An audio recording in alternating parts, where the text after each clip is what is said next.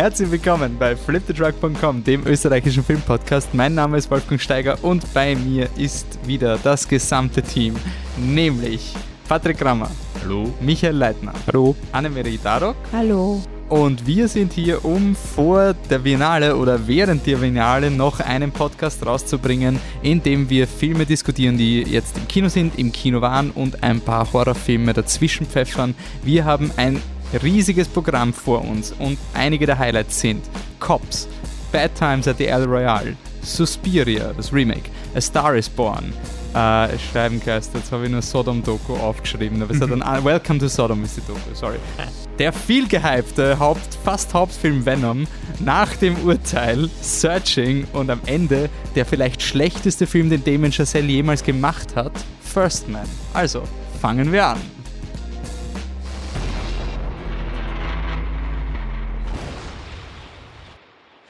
Gut, wir sind wieder hier in alter Frische. Podcast Nummer 124. Die Biennale ist gerade, wahrscheinlich machen wir gerade urcoole Dinge. Das könnt ihr euch gar nicht vorstellen, was dann noch alles Cooles kommt.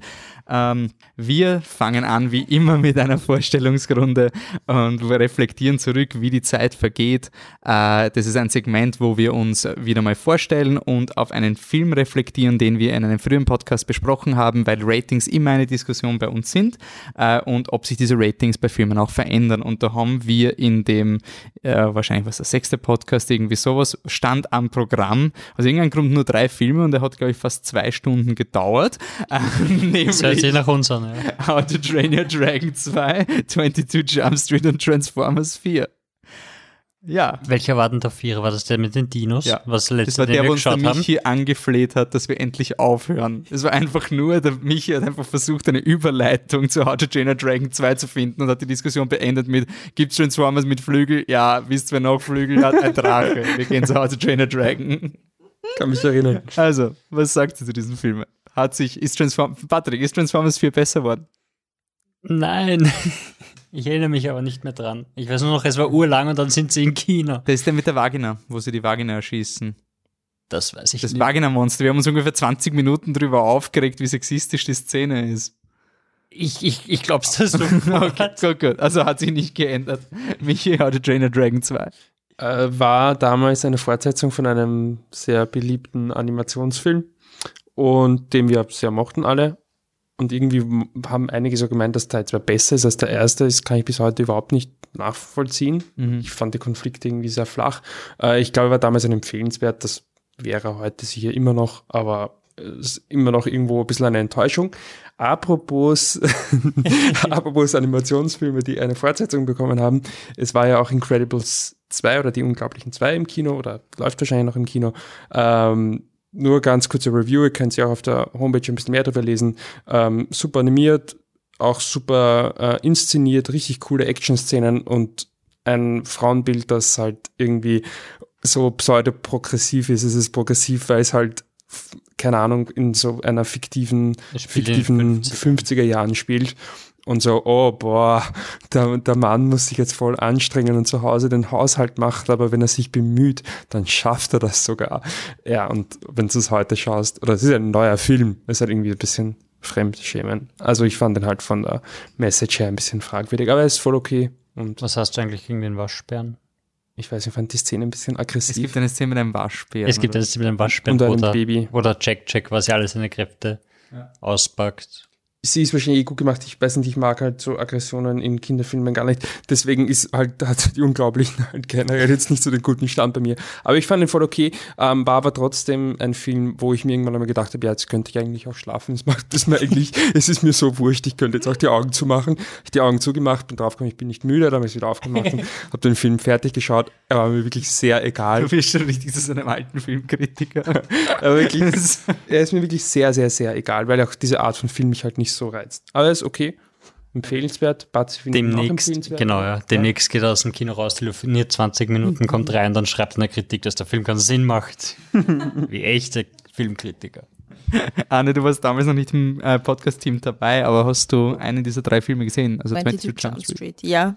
Ich habe wieder über die Drogenszene gelacht. Macht's für mich Drogenszenen, bitte mehr. Ich liebe Drogenszenen, sind die besten. Ist einfach so. Aber natürlich 21 Jump Street ist besser 21 Jump 22. Street ist besser als 22 Jump Nein, nein, ist es nicht. Nie, Nicht? nie in Leven. Es Äh, die Drogenszene im Einser ist besser. Die Drogenszene im Einser ist super. Ich kann mich so nur so erinnern, aber man Nein, kann die Drogenszene im vertrauen. 2 ist besser. Also wenn ich an 21-22 Jump Street denke, dann denke ich halt an die eine Szene, wo er drauf wartet, dass es, dass es der Typ checkt. Also ihr wisst, glaube ich, alle, was also ich meine. die, diese, diese Verwandtschaftsbeziehung. Diese, ja, genau, wo es Oh, Typ checkt. ah, ja. Also er wartet, er wartet, er wartet und dann checkt. Also das ist einfach eine der Na, großartigsten beide sind cool. Comedy-Szenen, Beide die ich sind kenne. Beide, ich ich ja, glaube, das stimmt, ist Alter, der ja, zweite ist schon sehr gut. beide Ja. fantastisch bis heute. Einer dieser Filme. Ich, Ice Cube. ich, ich glaube, das war in dem Jahr, wo Lego Movie auch rauskommen ist Mhm. und von Phil Lord und Chris Miller. Und es war irgendwie so ein, ich habe das ist, glaube ich, dieser Film, den ich am meisten underrated habe in diesem Jahr, weil ich glaube, ich habe wenige Filme, ich meine, ja, Lego Movie wahrscheinlich, so oft gesehen wie 22 Jump Street. Hab, das ist immer so ein Garant für, jetzt würde ich mal wieder lachen und ich will mir jetzt um nichts kümmern. Ähm, gut, dann gehen wir weiter. Wir haben echt noch ein riesiges Programm vor uns, eine kurze. Feedback-Runde. Ein riesiges Programm. Ähm, wir haben einen Slash Live Podcast gemacht. Vielen Dank nochmal fürs Kommen. Ich war leider nicht dabei, aber Du bist nicht gekommen. hat sich ganz cool angehört.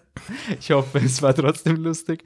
Ähm, danke, also danke fürs Mitdiskutieren, sowas ist einfach super cool und ähm, hat mir ein bisschen den Boost gegeben, dass wir dann nach der Biennale das wieder quasi starten werden. Also wieder im Sperlhof irgendwann, wir werden es dann noch verkünden. Ähm, und da würde ich gern auch die, das Feedback quasi weiterführen und einfach euch auffordern, dass wir ein bisschen äh, Flip the Truck bisschen ummodellieren in eine Richtung hm, partieller Filmstammtisch hin und wieder, wo wir uns einfach zusammensetzen und reden. Wir haben es bei den Oscar-Verleihungen schon gemacht und Biennale ist, glaube ich, ein ganz guter Aufhänger fürs Nächstes. Äh, ein Feedback, was ich erst heute Nachmittag erfahren habe, ist, dass es wirklich Leute gibt, die unseren Podcast zum Einschlafen hören.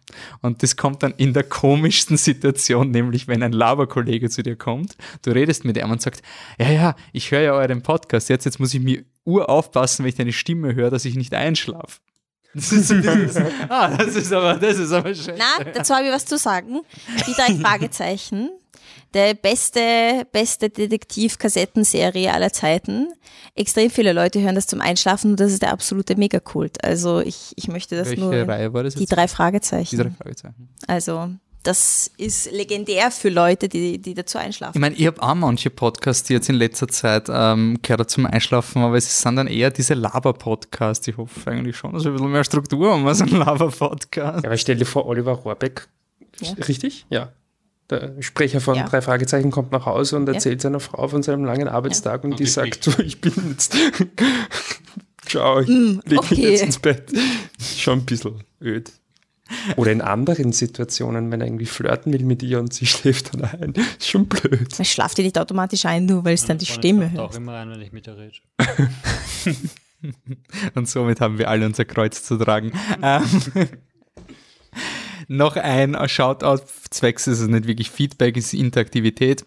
Der Podcast Bildnachwirkung, Nenad und Juri, sie waren... Selbstbeweihräucherung. Hä? Es ist nicht Interaktivität, es ist Selbstwerbung, oder? Naja, Selbstwerbung, wir machen Werbung für einen anderen Podcast, also... Weil wir dort sind. Ja, eh. Es ist schon. Sonst, sonst, Sonst nicht. ja, das ist ja so, so, so zum zu verchecken von neuen Podcasts, dass man Alles einfach mal gut. sagt, so, so mit dem Familiar Thing starten, Bildnachwirkung macht den, es ist nicht von Ihnen das Wort, deswegen kann ich sagen, dass es ein beschissenes Wort ist. Äh, es ist der Horror-Oktober. Ähm, das ist quasi das, Horror-Oktober, nicht Horror- Horror-Oktober. Nein, ich dachte Weil Horror-Oktober wird. Sinn machen. Aber es ist Horror-Oktober. Horror- Horror-Oktober. Horror-Oktober, okay. Ja, auf jeden Fall, wurscht wie es heißt. Also sie machen quasi viele, viele Filme. Da war ich zu Gast für einen Film namens Wenn die Gondeln Trauer tragen. Ist der urwichtige Horrorfilm. Äh, nicht mal annähernd so gut wie Hereditary. Und ähm, den Rest könnt ihr den Nena zuhören am Podcast. Und wenn der Podcast von uns draußen ist, wird der Michi wahrscheinlich schon zu Gast gewesen sein. Wie war denn die Aufnahme, Michi? Sicher urgut. Ja, waren uns wie immer voll einig und so. Was habt ihr geschaut? Äh, Babadook. Bauduk, okay. Den magst du. Ich, ich liebe ihn. Okay. Das, Gut. ja. Magst du Hereditary? Ja, Magst du It Follows? Ja. Ja, dann bin ich neugierig, was der Nenner sagt. okay, passt. Wir haben, wie gesagt, so viele Filme, deswegen gibt es ein paar Filme, die wir so schnell abhandeln werden, nämlich im Quick and Dirty Segment. Ähm, wir haben Incredibles 2 schon abgehakt. Ich muss mir sagen, Bat Batzi und Michi, danke, dass ihr den geschaut habt. Sie hat mich überhaupt nicht interessiert und er ist sicher eh okay. Ähm, der Happy Time Murders gibt's. Ich habe nicht mal gewusst, dass es den Film gibt. Mhm. Patrick hat ihn sich angeschaut aus irgendeinem Grund. Ja, ich weiß auch nicht. Ähm, es gibt in Family Guy eine Szene, wo es Cookie Monster einmal als Drogenabhängiger dargestellt wird, mhm. weil er halt Cookies und in Wirklichkeit ist es halt nicht lustig, wenn er Cookies will, sondern, sondern dass er halt ernsthafte Probleme hat. Ähm, die Szene dauert 30 Sekunden und ist lustiger als alles, was in Happy Time Murders passiert. Mhm. Cool. Cool, cool. Ähm, dann gab es noch einen anderen Sehr Film. gut, ne? Ja, also ja, stimmt, Rating. Ja, ein Laubermeer ist eher Fahrt. Und es ist eigentlich interessant, dass die Melissa McCarthy eigentlich. Normalerweise hast du Schauspieler, bei denen du weißt, okay, die machen immer irgendwas Interessantes, es wird zumindest interessant, oder die sind eine Katastrophe, da gehe ich nicht hin. Aber die schafft es wirklich von Katastrophenfilm zu super Überraschung und wieder zurück zu hupfen. Also. Mhm die ist ein Wunder, die Frau. Ein anderes Wunder ist Aska Fahadi. Das ist allerdings wahr. Ähm, wie heißt der neue Film? Offenes, Offenes Geheimnis. Geheimnis. ja, ich habe ihn nicht notiert, weil er nur quick and dirty. Ähm, Offenes Geheimnis ist ein super Film und der schlechteste Oscar Fahadi-Film. Ich Boah, der wird immer schlechter. Also eher als Damon Chazelle. Ja, ich weiß nicht, ob es da. Ja, gut, wahrscheinlich ist es jetzt einfach schon die Einstellung, mit der man reingeht. So, weil auch die Kritiken einen irgendwie in diese Richtung drängen. Aber ich finde schon, dass was dran ist. Ich finde ihn wirklich ähm, gut. Es ist ein Film mit äh, Javier Bardem und Penelope Cruz. Also er. Ähm, ist ein bisschen internationaler geworden. Das ist ähm, der Regisseur von Nada und Simin, nur falls das jemand. Und Fuschande. Und Fuschande, falls das jemand nicht ähm, einordnen kann. Ähm, ein super Familiendrama, eigentlich eh so ein klassischer Verhardi mit so ein bisschen einem Mystery und dann gibt es ganz viele Twists, aber was auch wirklich cool ist und, und gute Ideen, aber irgendwo ist es auch relativ wurscht, weil es eigentlich um, um äh, ganz andere Ebenen geht und trotzdem interessiert dich irgendwie beides und er kann einfach super cool Geschichten erzählen. Ich finde, dass er, der Film hat aus meiner Sicht nicht wirklich die Berechtigung, dass er so lange dauert, wie er dauert und also ich will nicht sagen, es schleppt sich, aber es ist doch ein bisschen umständlicher, als ich es von Fahadi gewohnt bin. Ähm, vielleicht schaue ich ihn aber ein zweites Mal und sage dann, hey, das ist der tiefste von all seinen Filmen. Glaube ich zwar nicht, aber wer weiß. Ähm, ich glaube, ich würde ihm trotz allem ein sehr gut geben. Aber ich finde ihn wirklich cool und würde ihn auch empfehlen. Mhm. Ähm, ja, aber falls man ihn nicht mehr im Kino erwischt, sondern dann halt irgendwie zu Hause, und man hat noch nicht Nada und Simin gesehen, dann sollte man eher den schauen. Und wenn man dann Le Passé noch nicht gesehen hat, dann schaut man mal den und dann noch Fushande und dann schaut man offenes Geheimnis. Ja, okay. Gut, gut. Weil ich habe das so gemacht, das ist es richtig. Okay. Ähm, ich Scheiße, stimmt, den habe ich auch gesehen. Aha. Aha. Sorry, Entschuldigung, der Pazi hat mir, ich mache es ganz schnell, der Pazi hat mir ja aufgeschrieben, ähm, wie heißt der? Intigro. Intigro, Tod eines Autos. Ich habe völlig, ich habe sogar nämlich durchgeschaut. Von Fahadi, oder? Nein, nein, nein, nein, das ist ein neuer Film. Ich habe durchgeschaut, welche Filme ins Kino gekommen sind, die ich gesehen habe. Ich habe gesehen, Intigro, Tod eines Autos und mir gedacht, ah ja, den hast du nicht geschaut. Doch, ich habe ihn gesehen. und? Schlecht. Lauern. Den habe ich doch gesehen. Warum warst du der Patrick und du nicht? Weil ich so echt geschrieben habe, dass ich ihn schaue. Nein, du hast es mir erzählt, ja. Vor, ah, ich, ich ja, glaube, okay. der war nach. Nein, nein, nein, nein, ja, stimmt, ich habe es dir erzählt, ja. Aber okay, sorry. Okay. ähm, wie gesagt, ich war nicht beim Slash-Podcast dabei, deswegen würde ich noch gern Quick and Dirty ein paar Slash-Filme nachholen. Ähm, Opening von Mandy, die Franziska hat es eh schon gesagt, ähm, ja, der hat mir sehr, sehr gefallen. Ich verstehe, also warum Leute, warum er polarisiert auf eine Art. Ich bin persönlich sehr überrascht, dass der Film so gute Kritiken hat. Ich mag ihn sehr, aber ich hätte voll verstanden, dass der Film so ein 50% Rotten-Film ist und dass der Film so viele positive Kritiken hat. Das ist ein bisschen gefährlich, wenn man reingeht, aber ich habe ihn einfach cool trippy gefunden und was den Film für mich ausgemacht hat, war, dass ich nicht vermutet habe, dass er wirklich in eine, ein, eine so blöde Nicolas Cage Schiene reinschlägt und quasi, dass du vorher durchwartest durch diese Wichtigkeit und Kunst, macht dann diesen Payoff so schön. Das ist ein bisschen so wie, äh, wir hatten eine Filmkasse, von dem sie den Michi gedruckt hat. Diese ganz, ganz schlimme, wo nichts passiert oh und Gott, zum Schluss werden ja. alle erschossen. Oh, ähm, Los des Endes. Ja. Ungefähr so, nur dass die coole Schlussszene, wo alle umgebracht werden, halt die Hälfte vom Film ist und du dich ja, deshalb. Das ist gespoilert. Ja, den hat ja eh keiner gesehen. und die, die gesehen haben, wissen es. Ja, lass dir Zeit jetzt, zum Schluss werden alle erschossen. Äh, und Sollte auf dem Plakat stehen, oder? besten Minuten. das war einfach nur ein, jetzt wäre es urgeil, wenn sie alle erschossen werden. Nein, also wirklich nicht aus dem Kontext nehmen, dieses Zitat. Ich war Ähm, im Fußballstadion. gut, dann haben wir den Tag komplett ignoriert beim letzten Podcast. Gibt einen Grund, es ist ein unnötiger Film. Bist du deppert, das hat wehgetan. Das ist wirklich so ein, hey, das ist ein Österreich-Film. Ich meine, äh, so ein Österreich-Film wie Lamour im Sinne, dass alle Englisch reden, alle Schauspieler fast englischsprachig sind, außer Karl Markovic und ähm, aber österreichische Regie, Produktion und so weiter. Förderung. Förderung, alles super, äh, scheitert wie immer am Drehbuch. Ähm, War eine was so- Kurzgeschichte, die aufgeblustert worden ist und man merkt halt, dass Ja, und keine ist. es ist halt gleich in den Subtext und nicht in dieses, bitte die Figuren noch ein bisschen kennenlernen, bevor du sagst, schau mal, das Monster ist kein Monster. Es ist so, ja eh, eh, ist es eh. Er heißt Johann Hofer, er ist ein Pädophiler. Das ist ein Josef Hofer. Das ist wirklich so ein, na bitte, was soll er machen, wenn er sich panisch umbringt? Und ich habe den Karl Markovic nicht ausgehalten. Er hat so geactet. Also, er wirklich, er war so acting, er ist reingegangen und er hat geactet, dass er sich unsicher fühlt. Das hat man einfach gespürt. Da hätte sie den Nicolas Ich, ich, ich finde, er war einfach, er hat einfach gedacht, ich mache jetzt mal das, was der Brian Cranston immer macht, weil Ja, bei dem schon, funktioniert es ja, und dann war, war er voll auf. Aber nicht äh, Breaking Bad Brian Cranston, sondern eher so Malcolm in the Middle Brian Cranston. Ähm, Einer der Apocalypse, Apocalypse war cool. Ich muss nur sagen, weil angesprochen wurde, dass die Songs catchy waren. Mich würde wirklich interessieren, ob Leute, die die catchy, die Songs loben und als catchy bezeichnen, das gleiche bei Greatest Showman und High School Musical sagen würden, weil es ist ungefähr die gleiche Art von Songs. Ich finde es cool. Aber Die Leute, die das gesagt haben, haben nachher gesagt, Glee ist super, also ja. Okay, cool, cool. A Greatest Showman ist auch Guilty Pleasure, will ich nur anmerken.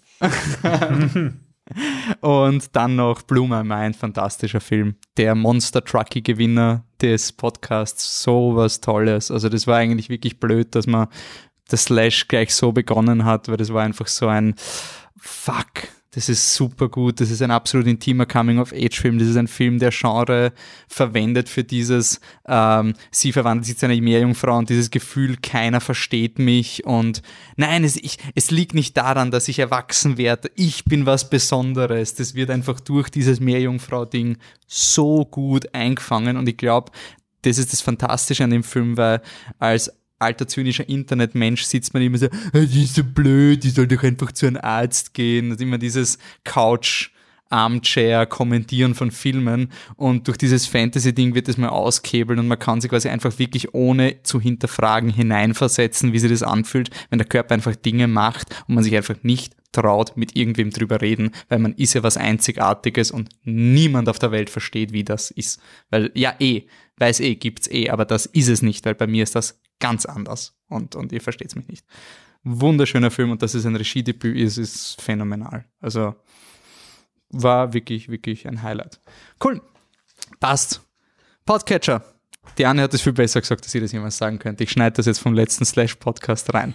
Ah ja, und irgendwie Insert Podcatcher ist ursuper. Ich kann den Text vom Wolfi nicht auswendig, aber bitte hört diesen Podcast mit Podcatcher, weil es ist urnervig, wenn du dein Handy und du musst die ganze Zeit den Browser offen haben und dann verklickst dich und dann ist alles wieder weg und dann ist urscheiße und mit Podcatcher ist urgeil und wir machen Werbung dafür, obwohl wir kein Geld kriegen, aber der Wolfi will, dass alle den Podcast hören und so ist es am geilsten und so habt ihr am meisten Freude, deswegen Podcatcher, yay. mein Gott. Danke, Anne, für diese Podcatcher-Dinge. Wahnsinn, Podcatchers sind schon cool. Ich hoffe, ihr verwendet alle Podcatcher. Und wie immer nach unserer Podcatcher-Werbung kommen wir zur Listenzeit, wo wir die fünf besten, objektiv zusammengefasstesten Dinge zusammenfassen. Nämlich, was haben wir dieses Jahr rausgerotzt? Die Biennale ist grad. Dieses Jahr.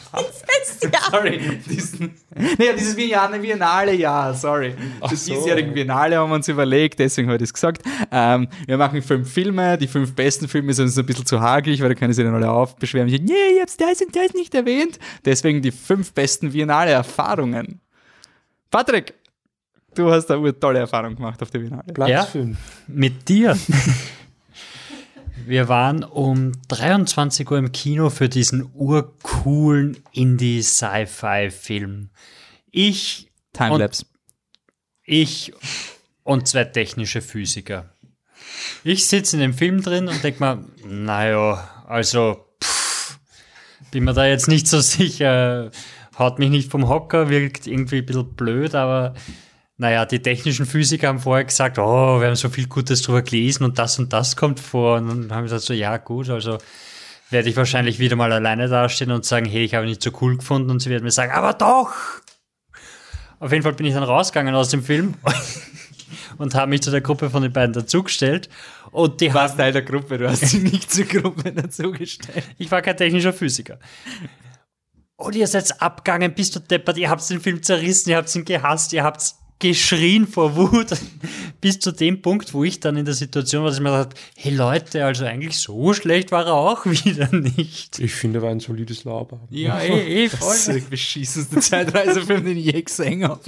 Aber es ist dann noch schlimmer gemacht worden. Es gibt auf der Biennale habe ich immer Kontakt mit Jakob, den treffe ich immer nur in der, bei der Biennale oder bei Gartenbaukinos-Events. Und der Jakob ist so ein Künstler-Dude. Und der ist rausgekommen, ja, ich fand ihn ganz cool, eigentlich ganz okay. Und ich habe gesagt, Alter, das hat doch nichts hingegeben. Ja, das ist ja egal bei so einem Film. Das hat mir dann einfach noch mehr angefallen, wie schlimm es war.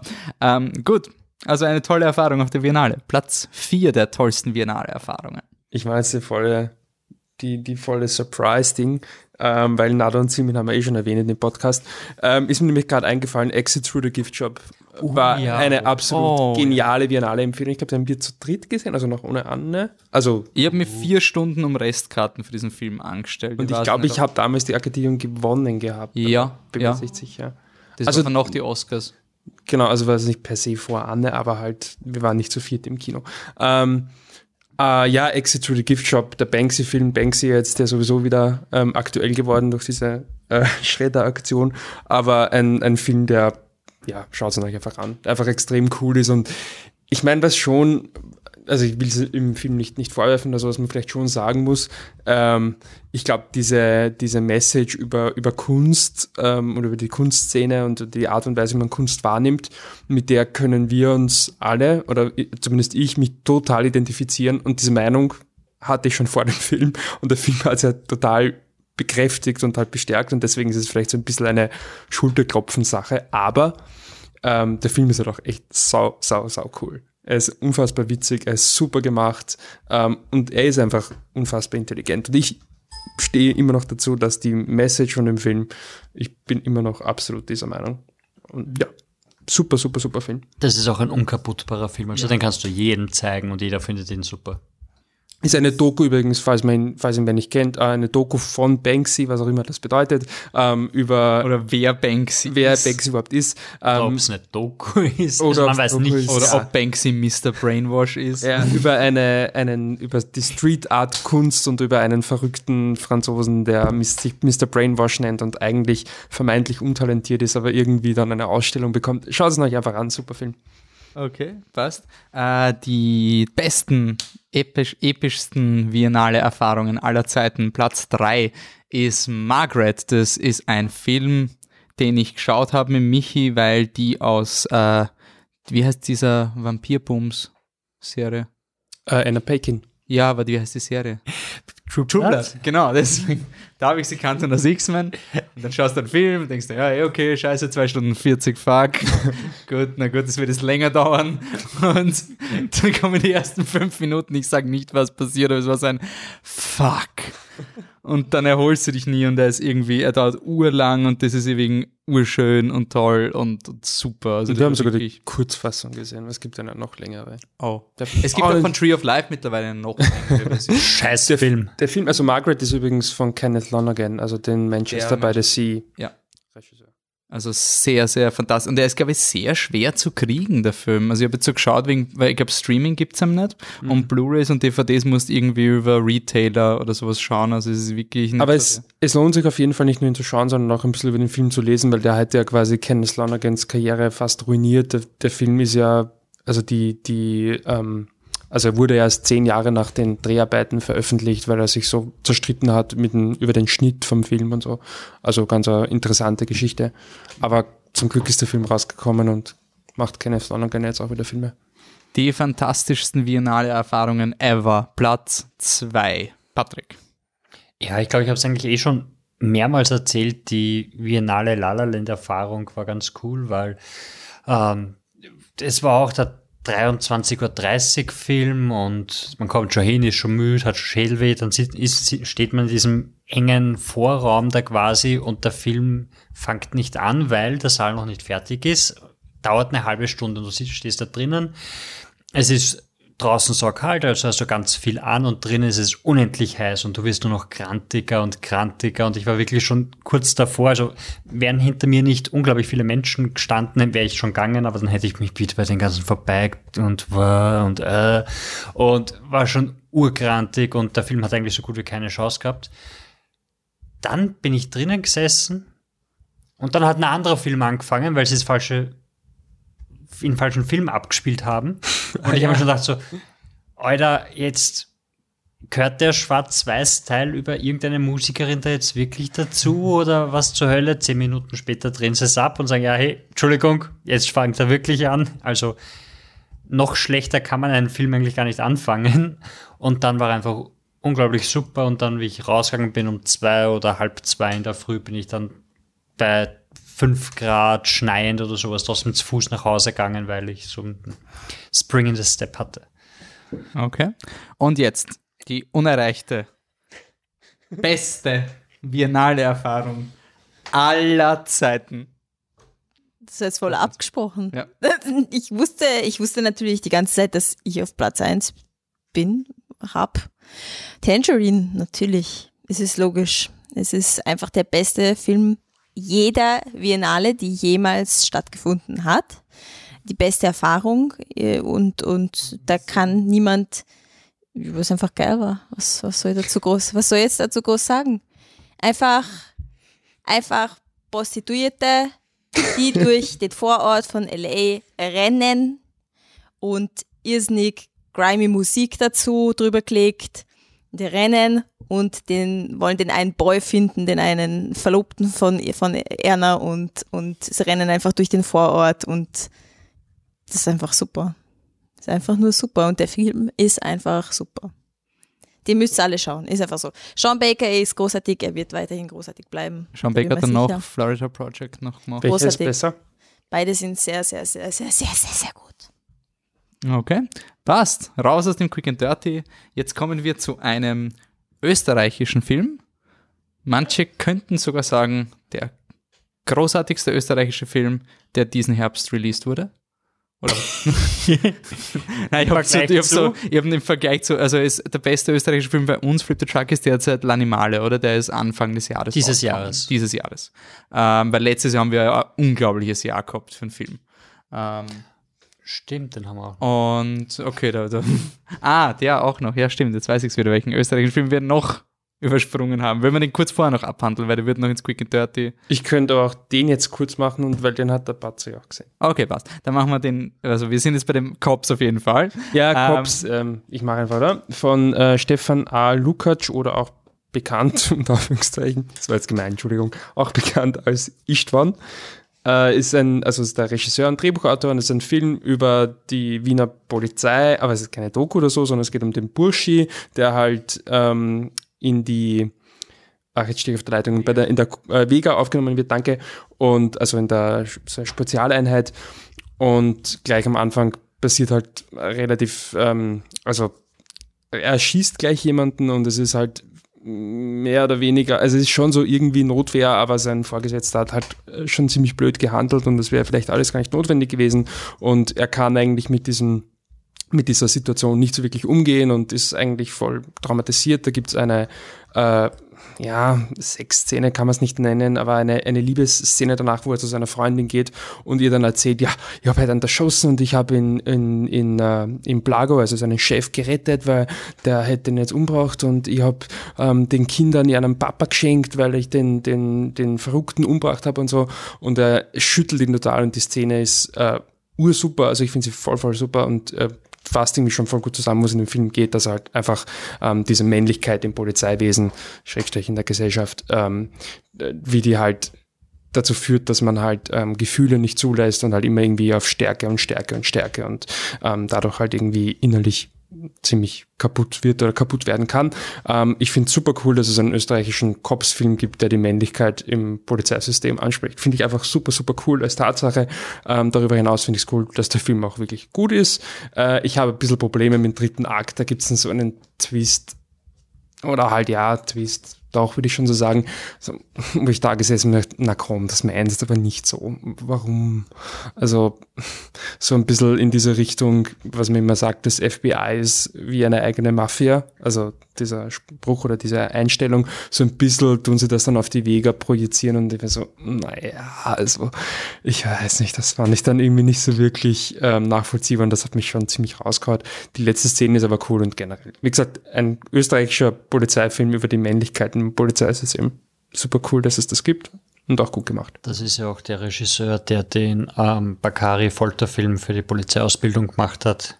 Der jetzt gestrichen Der wurde. jetzt gestrichen wurde. Weil der Film halt, also Cops vielleicht das Polizeiwesen ein bisschen kritischer hinterfragt, wobei es jetzt auch nicht so eine Systemkritik ist, aber trotzdem natürlich hinterfragter Sachen. Äh, sehr gut für mich. Es ist auf jeden Fall ein Film, bei dem ich vorher gesagt habe, wir haben letztes Jahr ein fantastisches österreichisches Film mehr gehabt. Best aller Welten hat den Truckee, hat mehrere Truckies heimgenommen. Ähm, ist es ein Film, der international, glaubt ihr auch jemanden, dass man ihm zeigen, dass man einer Person diesen Film zeigen kann? Einfach wirklich mit Untertitel einfach, schau diesen Film. Hat der quasi Appeal als Film, nicht nur als österreichischer Film? Also die Wiener Zeitung hat geschrieben, besser können es die Amis auch nicht. Also nicht dieses, dieses Musowitzki-Argument mit, wir haben einmal einen Ching-Boom-Film und deswegen müssen wir alle sagen, er ist gut, sondern Eine der coolsten Szenen finde ich, und da, die möchte ich da zitieren, um es irgendwie zusammenzufassen, ist einem, ein Moment, wo, also es ist ein, ein Film, der spielt in Wien, ähm, wo die Vega halt einen großen Einsatz hat und der große Einsatz ist halt bei, den- bei einem Rapid-Spiel und weil die Rapid-Fans halt so vermeintlich gefährlich sind und der Roland Thüringer, der den Papa vom, von der Hauptfigur spielt, der ist halt, der ist halt auch ein Cop, aber der ist halt irgendwie voll anders. Der ist halt so, ah komm, geh, die Burschen, die machen doch nix, red halt gescheit mit Erna und dann hören sie da eh zu, du musst den doch jetzt nicht außerzahlen und so. Und ähm, ich fand es halt irgendwie so, echt auf eine gewisse Weise und irgendwie so, irgendwie ist es cool, dass halt, ähm, ist halt irgendwie sehr ehrlich, dass halt, boah, sind bei der Vega und was machen sie? Ja, sie stellen sich vor die Rapid-Fans. und ähm, das fand ich halt irgendwie cool und ich weiß nicht, ob das äh, wirklich transportiert werden kann, ähm, wenn man nicht die österreichische Kultur kennt. Ähm, ich, an sich von der Qualität her ist er auf jeden Fall international herzeigbar, das, das würde ich schon auch unterschreiben. Ich glaube, dass aber schon etwas verloren geht, ähm, auch natürlich durch die Sprache, eh klar. Ähm, aber ja, also ein Jein, ich würde sagen von der Qualität her ja, aber es wird einem schon einem Österreicher schon mehr geben als einem Deutschen, geschweige denn dann einem Amerikaner oder was auch immer. Okay.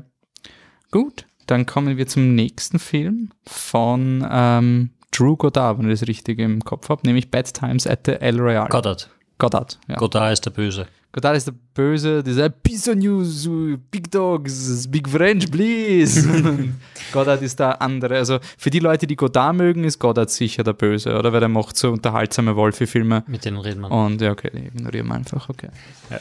Äh, nein, Drew Goddard ist der Typ, der Cabin in the Woods gemacht hat. Der hätte Venom machen sollen. Ja, ich aber dann wäre Venom vielleicht gut geworden. Das wollen wir jetzt auch nicht unbedingt, oder?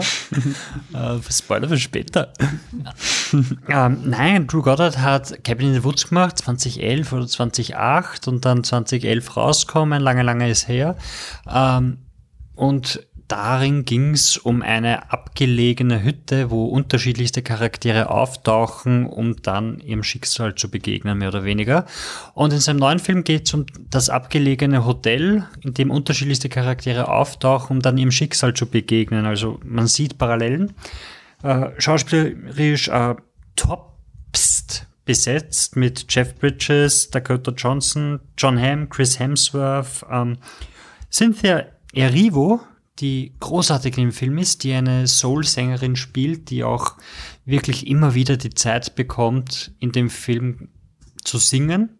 Also sie hat da zwei, drei Szenen, wo sie wirklich lange einfach nur singt, während sich die Kamera, wunderschöne Kamera von Seamus McCreary, McCreary ähm, um sie herumdreht. Und über die Story will ich gar nicht viel sagen. Also wie gesagt, es, es kommt ein ein Pfarrer mit schwachem Gedächtnis, eine Sängerin, ein Vertreter, also ein Staubsaugervertreter und eine Hippie-Braut in dieses Hotel. Und das cool an dem Hotel ist, es ist mitten im Wald, aber das ist an der Grenze zwischen Nevada und Kalifornien. Das heißt, man kann sagen, man will auf der Nevada-Seite schlafen, dort gibt's Glücksspiel, oder man kann in der Kalifornien-Seite schlafen, dort gibt's Alkohol. Quasi. Und das war's. Und dann kommt man halt drauf, dass das Hotel nicht das ist, was es zu sein scheint. Und es entwickelt sich so ein, weiß nicht, Katz-und-Maus-Spiel mehr oder weniger oder so ein kleiner Episodenfilm ein bisschen, weil jede, jede Figur kriegt eine eigene Titelkarte und dann sieht man die Backstory von ihr und so ist das Ganze nicht aufgebaut mit ein paar ganz interessanten Cameos auch. Also unser Boy, unser Mummy-Boy taucht auf, der Dolan? Ja. Ähm, und ja, storymäßig sagen wir nicht mehr. So, er nimmt sich unglaublich viel Zeit. Der dauert zwei Stunden zwanzig mhm. und man merkt es auch, weil wenn da wer den, den dunklen Gang entlang geht, dann geht er auch den dunklen Gang entlang. Da gibt's keinen Cut. Ja, da geht er und da geht er langsam und dann schaut er bei jedem Fenster, was er sieht. Und das ist das Tempo von dem Film und daran muss man sich gewöhnen. Ähm, dann ist er wirklich cool und macht auch Spaß und der dritte Akt ist super. Ähm, thematisch ist es ein bisschen, ist die Frage, ob das, was das Fass, das er im dritten Akt aufmacht, wirklich vom Rest des Films gerechtfertigt wird. Also er fängt dann an, über ein bisschen Männlichkeit und, und Glaube zu reden. Also er setzt das wirklich in Kontext, was dann im Moment cool ist, aber rückwirkend muss man sagen, äh, haut wahrscheinlich nicht den ganzen Film über hin, aber so macht er wirklich Spaß und Chris Hemsworth ist wie immer super und schaut euch den an und es ist ein sehr gut. Okay. Was, wir spielen keinen Clip, weil anscheinend sind die alle sehr spoilergeladen. Also, dann gehen wir weiter zu einem anderen Film, zu dem es auch keinen vernünftigen Clip gibt, außer einer Tanzszene und die ist audiotechnisch unglaublich spannend. Anne, Suspiria. Hallo.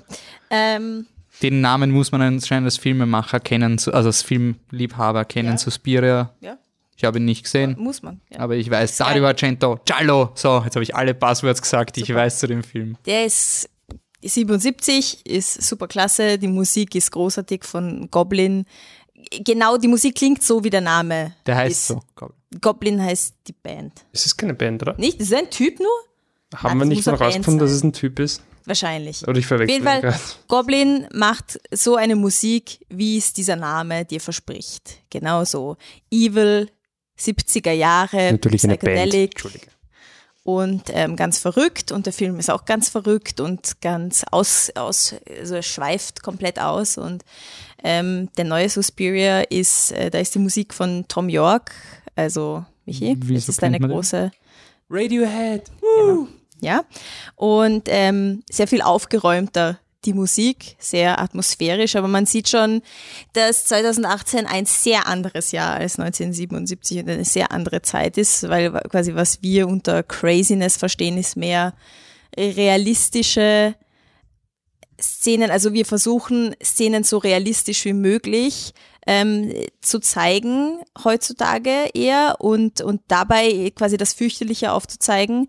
Und in den 70er Jahren ging es ähm, es viel mehr um ähm, Klischees und quasi Klischees, die du dir vorstellst, wenn es eben um Hexen und so weiter geht und, und einen bestimmten Stil, äh, bestimmte Ku Kunstrichtungen und so weiter. Also es sind schon sehr verschiedene Filme. Es geht im Endeffekt um die Susi, also neuen Suspir geht es um die Susi, die ähm, nach, also spielt in der RA RAF-Zeit in Berlin und sie kommt nach Westberlin, ähm, sie ist Amerikanerin und sie möchte in einer Tanzcompany aufgenommen werden, die in Berlin residiert und ein eigenes Tanzhaus hat und ähm, die machen der Zeit entsprechend sehr expressiven, sehr volkstümlichen Tanz und ähm, sie kommt dorthin und sie ist ein Naturtalent und wird gleich aufgenommen in diese Company.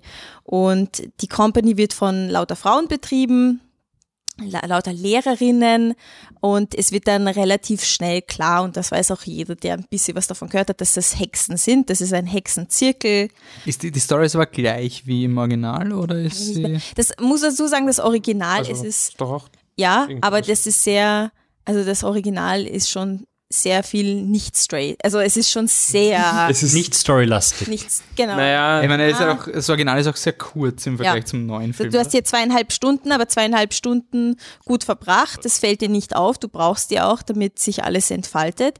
Äh, für ein, also es, was ich großartig finde, ist, dass ähm, in der in den echten in der echten Sprache des Ortes, also auf Deutsch gesprochen wird, die meiste Zeit, also die die switchen auch die Ladies, ähm, aber es war nicht die deutsche Version, also es wird da mit Untertiteln gearbeitet, ähm, Mut zur Sprache, ähm, weil auch nicht, also weil viele, also diese Company besteht aus Hexen aus aller Welt, aus aller Welt und alle können ein bisschen Deutsch reden und alle reden auch Deutsch miteinander, aber dann reden sie auch wieder Englisch mit Akzent miteinander, also das ist ziemlich cool, weil sonst hat man das nicht oft, dass man, man ist in einem Ort und das ist es scheißegal, dass dort Italienisch, Deutsch, was auch immer gesprochen wird und es wird einfach Englisch gesprochen, weil es, weil es easy ist für die Zuseher. Nein, hier wird mit Untertiteln gearbeitet, das finde ich sehr, sehr toll.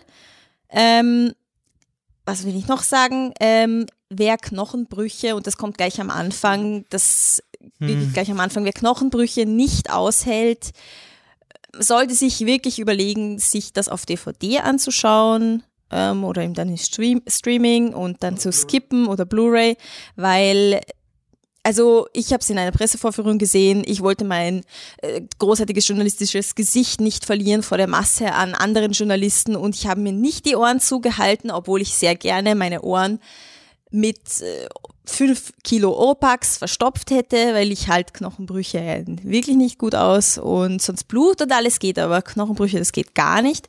Und es kommt dann doch einige Male, also das möchte ich schon als Warnung vorschieben, dass es dich schon am Anfang und boah, sie gönnen sich und das meine ich mit.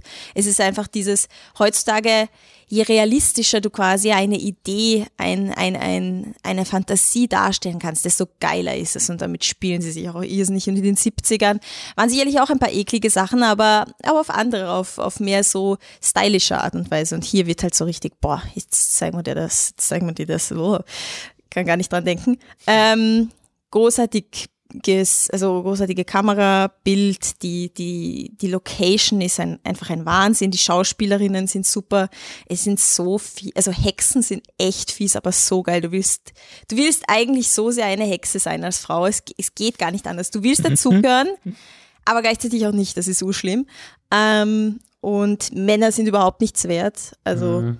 Das braucht auch gar nicht glauben. so wie Mächtenleben. So wie Mächtenleben, äh, eigentlich wirklich wie Mächtenleben, Ja, also ja, man ja. braucht sie nicht. Die Story dieses Podcasts. Ja, ja, so ist es. Ähm, absolute Empfehlung. Für wen? Für Leute, die. Für wen ist das eigentlich ein guter Film? Das ist jetzt die Frage. Wer, wer hat Spaß damit? Filmfans an sich, die gerne Filme schauen. Mehr Horrorfans oder mehr unter Anführungszeichen Kunstfilmfans, was auch immer das bedeutet? Kunstfilmfans. Kunstfilmfans. Mehr als es ist, Horrorfans. es ist kein äh, Horror, es erschreckt dich nicht, es schockiert dich mehr. Funktioniert es ohne, ohne Original gesehen zu haben? Ja, ja, durch und durch. Er ist sehr viel straighter und sehr viel storylastiger, obwohl jetzt nicht extrem viel Story hat, aber er, ist, er bleibt schön dabei und die, der Erzählstrang ist sehr kohärent, also von A bis Z wird das erzählt. Und Ich hätte noch eine Frage, weil der Regisseur ist ja der unaussprechliche Luca das kann ich nicht aussprechen. Guadagnino, glaube ich, also der Regisseur von Call Me By Your Name, was irgendwie, ich finde es halt voll witzig, weil das irgendwie gar nicht zusammenpasst. Da macht immer diese, ähm, der äh, Norman Schettler, das ist in unserem Podcast ganz, ich weiß nicht, was im Podcast Sommer in der gesagt hat. Provence-Filme, ja. Ja, genau, so schwülstige Filme, so total, also ich finde sie cool, aber halt sehr übertrieben und so alles, wow, alles ist so Ja, wichtig und so emotional und ist das ja auch so und, und alles so schön. nein, schön ist es, es ist wunderschön.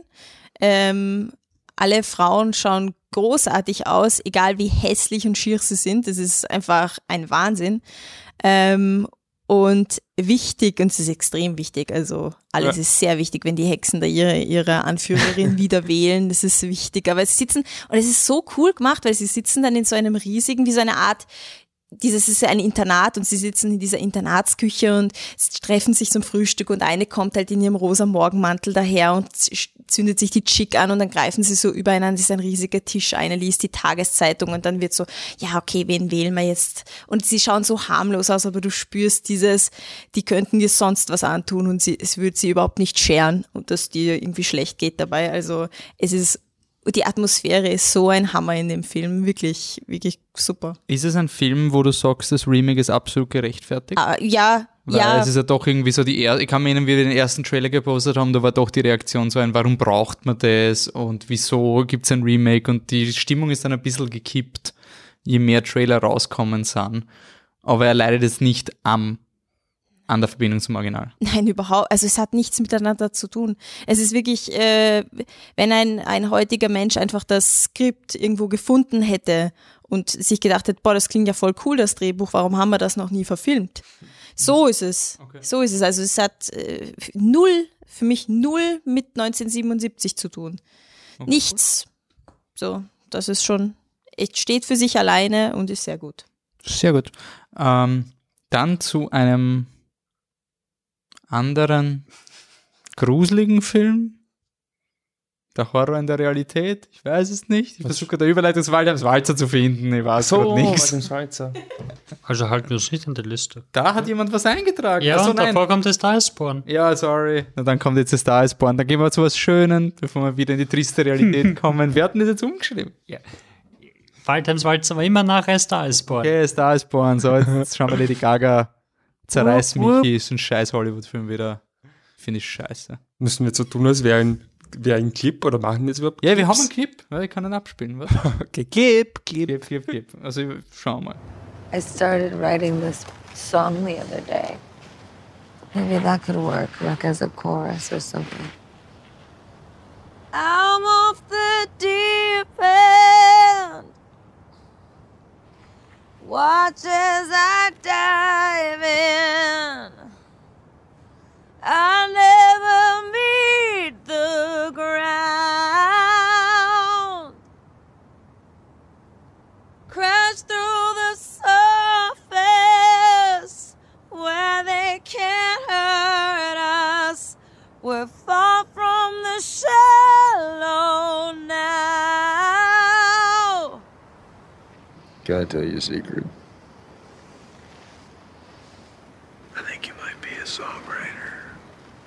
Don't worry, I won't tell anybody. But I'm not very good at keeping secrets. A Star is Born. Genau so ist der Film. ähm, Star is Born ist ähm, die, das Regiedebüt von Bradley Cooper, den wir alle kennen, von äh, ja, Der ursprünglich Stimme von Guardians of the Galaxy. Ja, genau das. Ähm, wahrscheinlich ursprünglich äh, Hangover, nehme ich an. Ähm, Und A-Team. Natürlich, von A-Team. Ähm, und äh, ja, die American Hustle. Das Hauptdarsteller, meinen guten Film. Silver Linings. Hauptdarsteller Bleiben wir bei einem guten. Silver Linings Playbook ist cool. Ich finde Silver Linings besser als American Hustle. Ich auch. Außerdem, ich, und ich, ich stehe dazu, ich habe das auch, glaube ich, irgendwo mal geschrieben. Ähm, ich bin immer noch der Meinung, wenn Bradley Cooper für Silver Linings Playbook den Oscar bekommen hätte, wäre ich voll glücklich gewesen. Ich finde ihn super in dem Film. Ich finde ihn auch super in American Sniper, obwohl der Film furchtbar ist. Aber er ist super im Film. Ich bin kein, ich hänge mir kein Plakat auf von Bradley Cooper, aber ich würde ihn immer als Schauspieler verteidigen. So, und jetzt ist er also auch Regisseur und ähm, zahlt sich die Lady Gaga vor die Kamera. Und das Ganze ist, A Star is Born ist ein Remake vom Remake vom Remake vom Remake. Äh, der erste Film, den es da gab, war 1937. Da, der ist aber schon loosely based an einem anderen 1932er Film.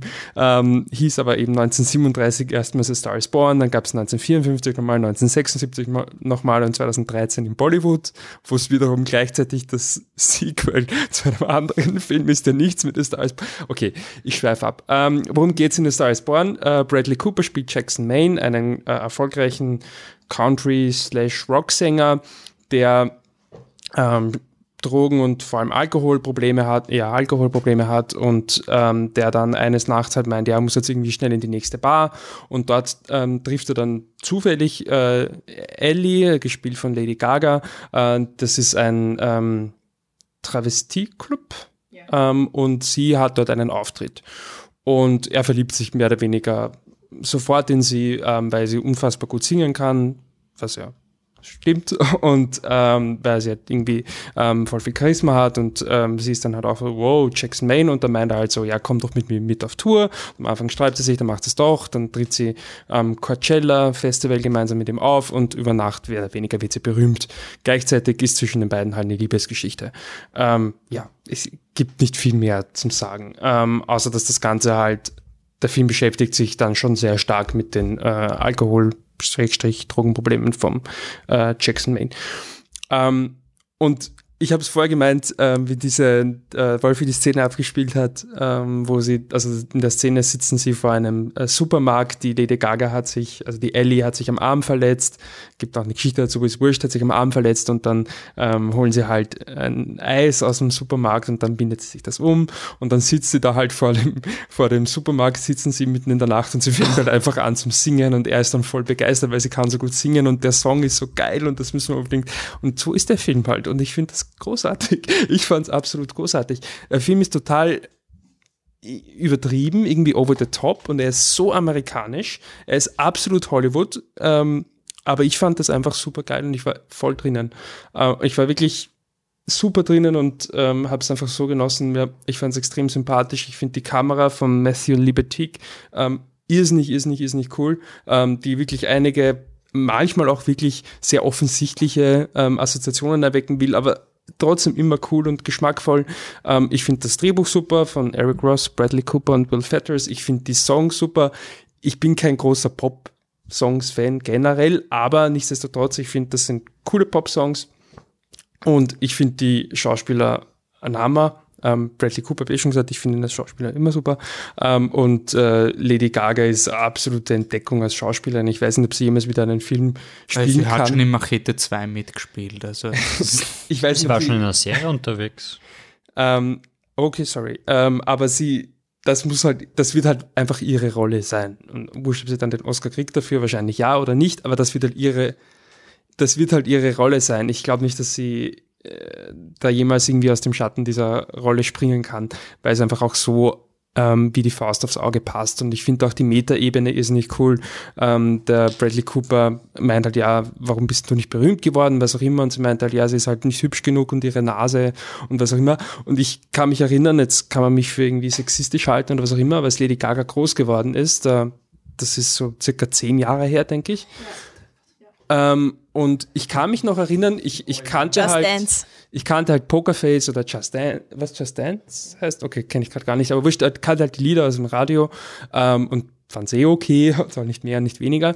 Ähm, und ich kann mich noch erinnern, als ich dann das erste Mal Lady Gaga gesehen habe und sie hatte diese, immer so, schon am Anfang diese argen Perücken und so getragen und ich habe es wirklich fünf, sechs Mal angeschaut und gedacht, ist- es klingt jetzt wirklich arg, aber die ist ja gar nicht hübsch. Und ich bin dann, es klingt jetzt doof, aber es ist wirklich so, dass wenn du halt so in die Popwelt schaust von, von der Zeit damals, ähm, wer da irgendwie bekannt war, wurscht, ob es jetzt ein unter Anführungszeichen Typ ist oder nicht, aber jeden kannst du irgendwie sagen, ja, im Endeffekt Fashion, im Endeffekt Fashion, im Endeffekt Fashion. Lady Gaga schaut total normal aus, ist eigentlich nicht hübsch in dem Sinne und ähm, der Film spielt sich mit diesen mit dieser Metaebene auch voll cool und ich finde es einfach super cool, dass ähm, Lady Gaga diese Hauptrolle spielt, weil es einfach total passt. Die Metaebene passt noch besser. Ihr wurde wirklich gesagt, dass sie wegen ihrer Nase nicht Okay, das singen ich kann nicht. und so. Also das der Film eine Chance bei Leuten, die eh keine Hollywood-Filme Nein, mögen. und ich finde das großartig. Ich glaube, ich, ich sage es jetzt so, jeder sollte sich A Star is Born anschauen, aus dem einfachen Grund, er wird dich glücklich machen.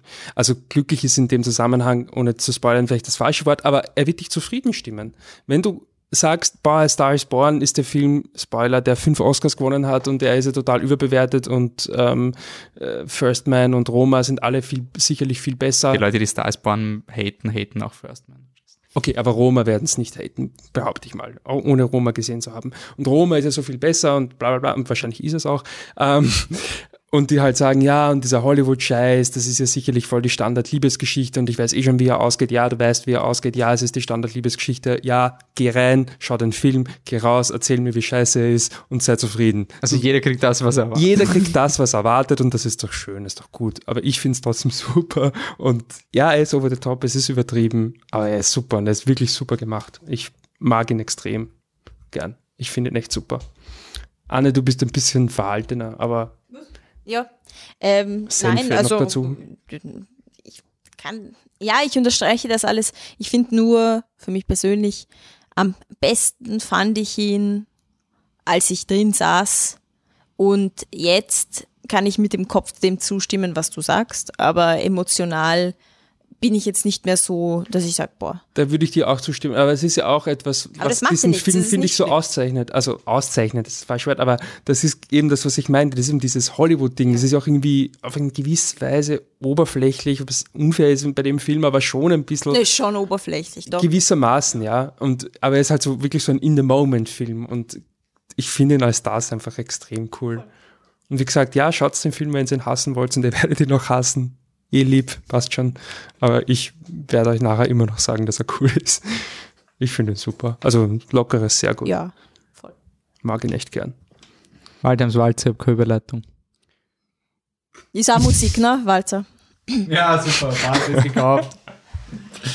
äh, Ruth Beckermanns Doku über den Präsidentschaftswahlkampf 1986, bei dem äh, Kurt Wa- Waldheim angetreten ist und während des Wahlkampfs hat sich herausgestellt, dass seine Vergangenheit äh, zwischen 40 und 45 nicht so unscheinbar und unbedeutend war, wie es den Anschein gemacht hat und wie er selber auch in seiner Dokumentation sagt. Ruth Beckermann hat damals schon mitgefilmt teilweise, also ein äh, Archivmaterial von sich selber verwenden können, von äh, Auftritten von, äh, von Waldheim. Da war sie, hat sie es in die erste Reihe geschafft und hat quasi gefilmt, wie er da so steht auf der Bühne oben und der hat dieses komische Ding, er hat diese, das Mikro immer so umarmt. Und von ihrem Winkel her schaut das wirklich urcreepy aus. Man kriegt so ein Nosferatu-Feel.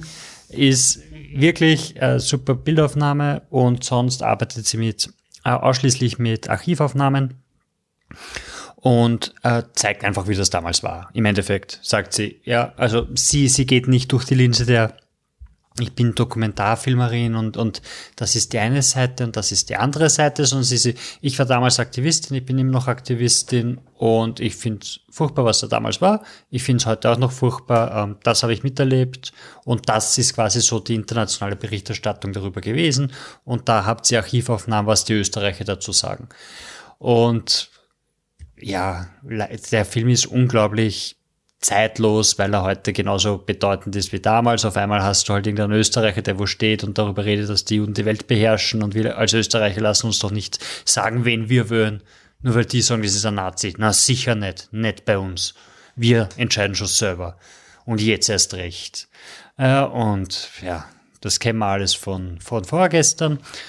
Und der Film ist halt wirklich thematisch ganz stark. Äh, filmisch würde ich sagen, es ist er, ich finde ihn filmisch wirklich schwach in Wirklichkeit, weil er, weil er einfach nur unter Anführungszeichen, er kuratiert unglaublich viel Filmmaterial, unglaublich viel Archivmaterial und macht daraus eine spannende Geschichte, ganz großartig, aber so, so an sich, da, da ist nicht irgendwie was, da hast du keine, ich weiß nicht, keine Timeline oder sonst was. Also es ist wirklich einfach nur so eine Aneinanderreihung, du hast nicht mal großartig Insets, wer ist. Wenn zufällig ein Inset dabei ist, weil es damals eins war, dann siehst du, ah, okay, gut, das ist der Herr von dem ähm, Weltjugendkongress, vom weltweiten Jugendkongress, sorry. Ähm, Ja, in den USA. in, in, Oder es war ein US-Amerikaner, der gesprochen ja, ja, aber, aber so wirklich so. Ähm, es gibt eine Szene, wo sie Vertreter von der sozialen Jugend trifft oder sowas und da sitzt da Raimund Löw dabei und andere Leute. Aber es wird nicht, es gibt nicht mal Insights, wer die Leute sind, weil ich habe mich die ganze Zeit gefragt, hey, kennt man die anderen eigentlich auch? Sind die vielleicht heute auch noch irgendwo aktiv, wenn man Raimund Löw an seinen Haaren erkennt?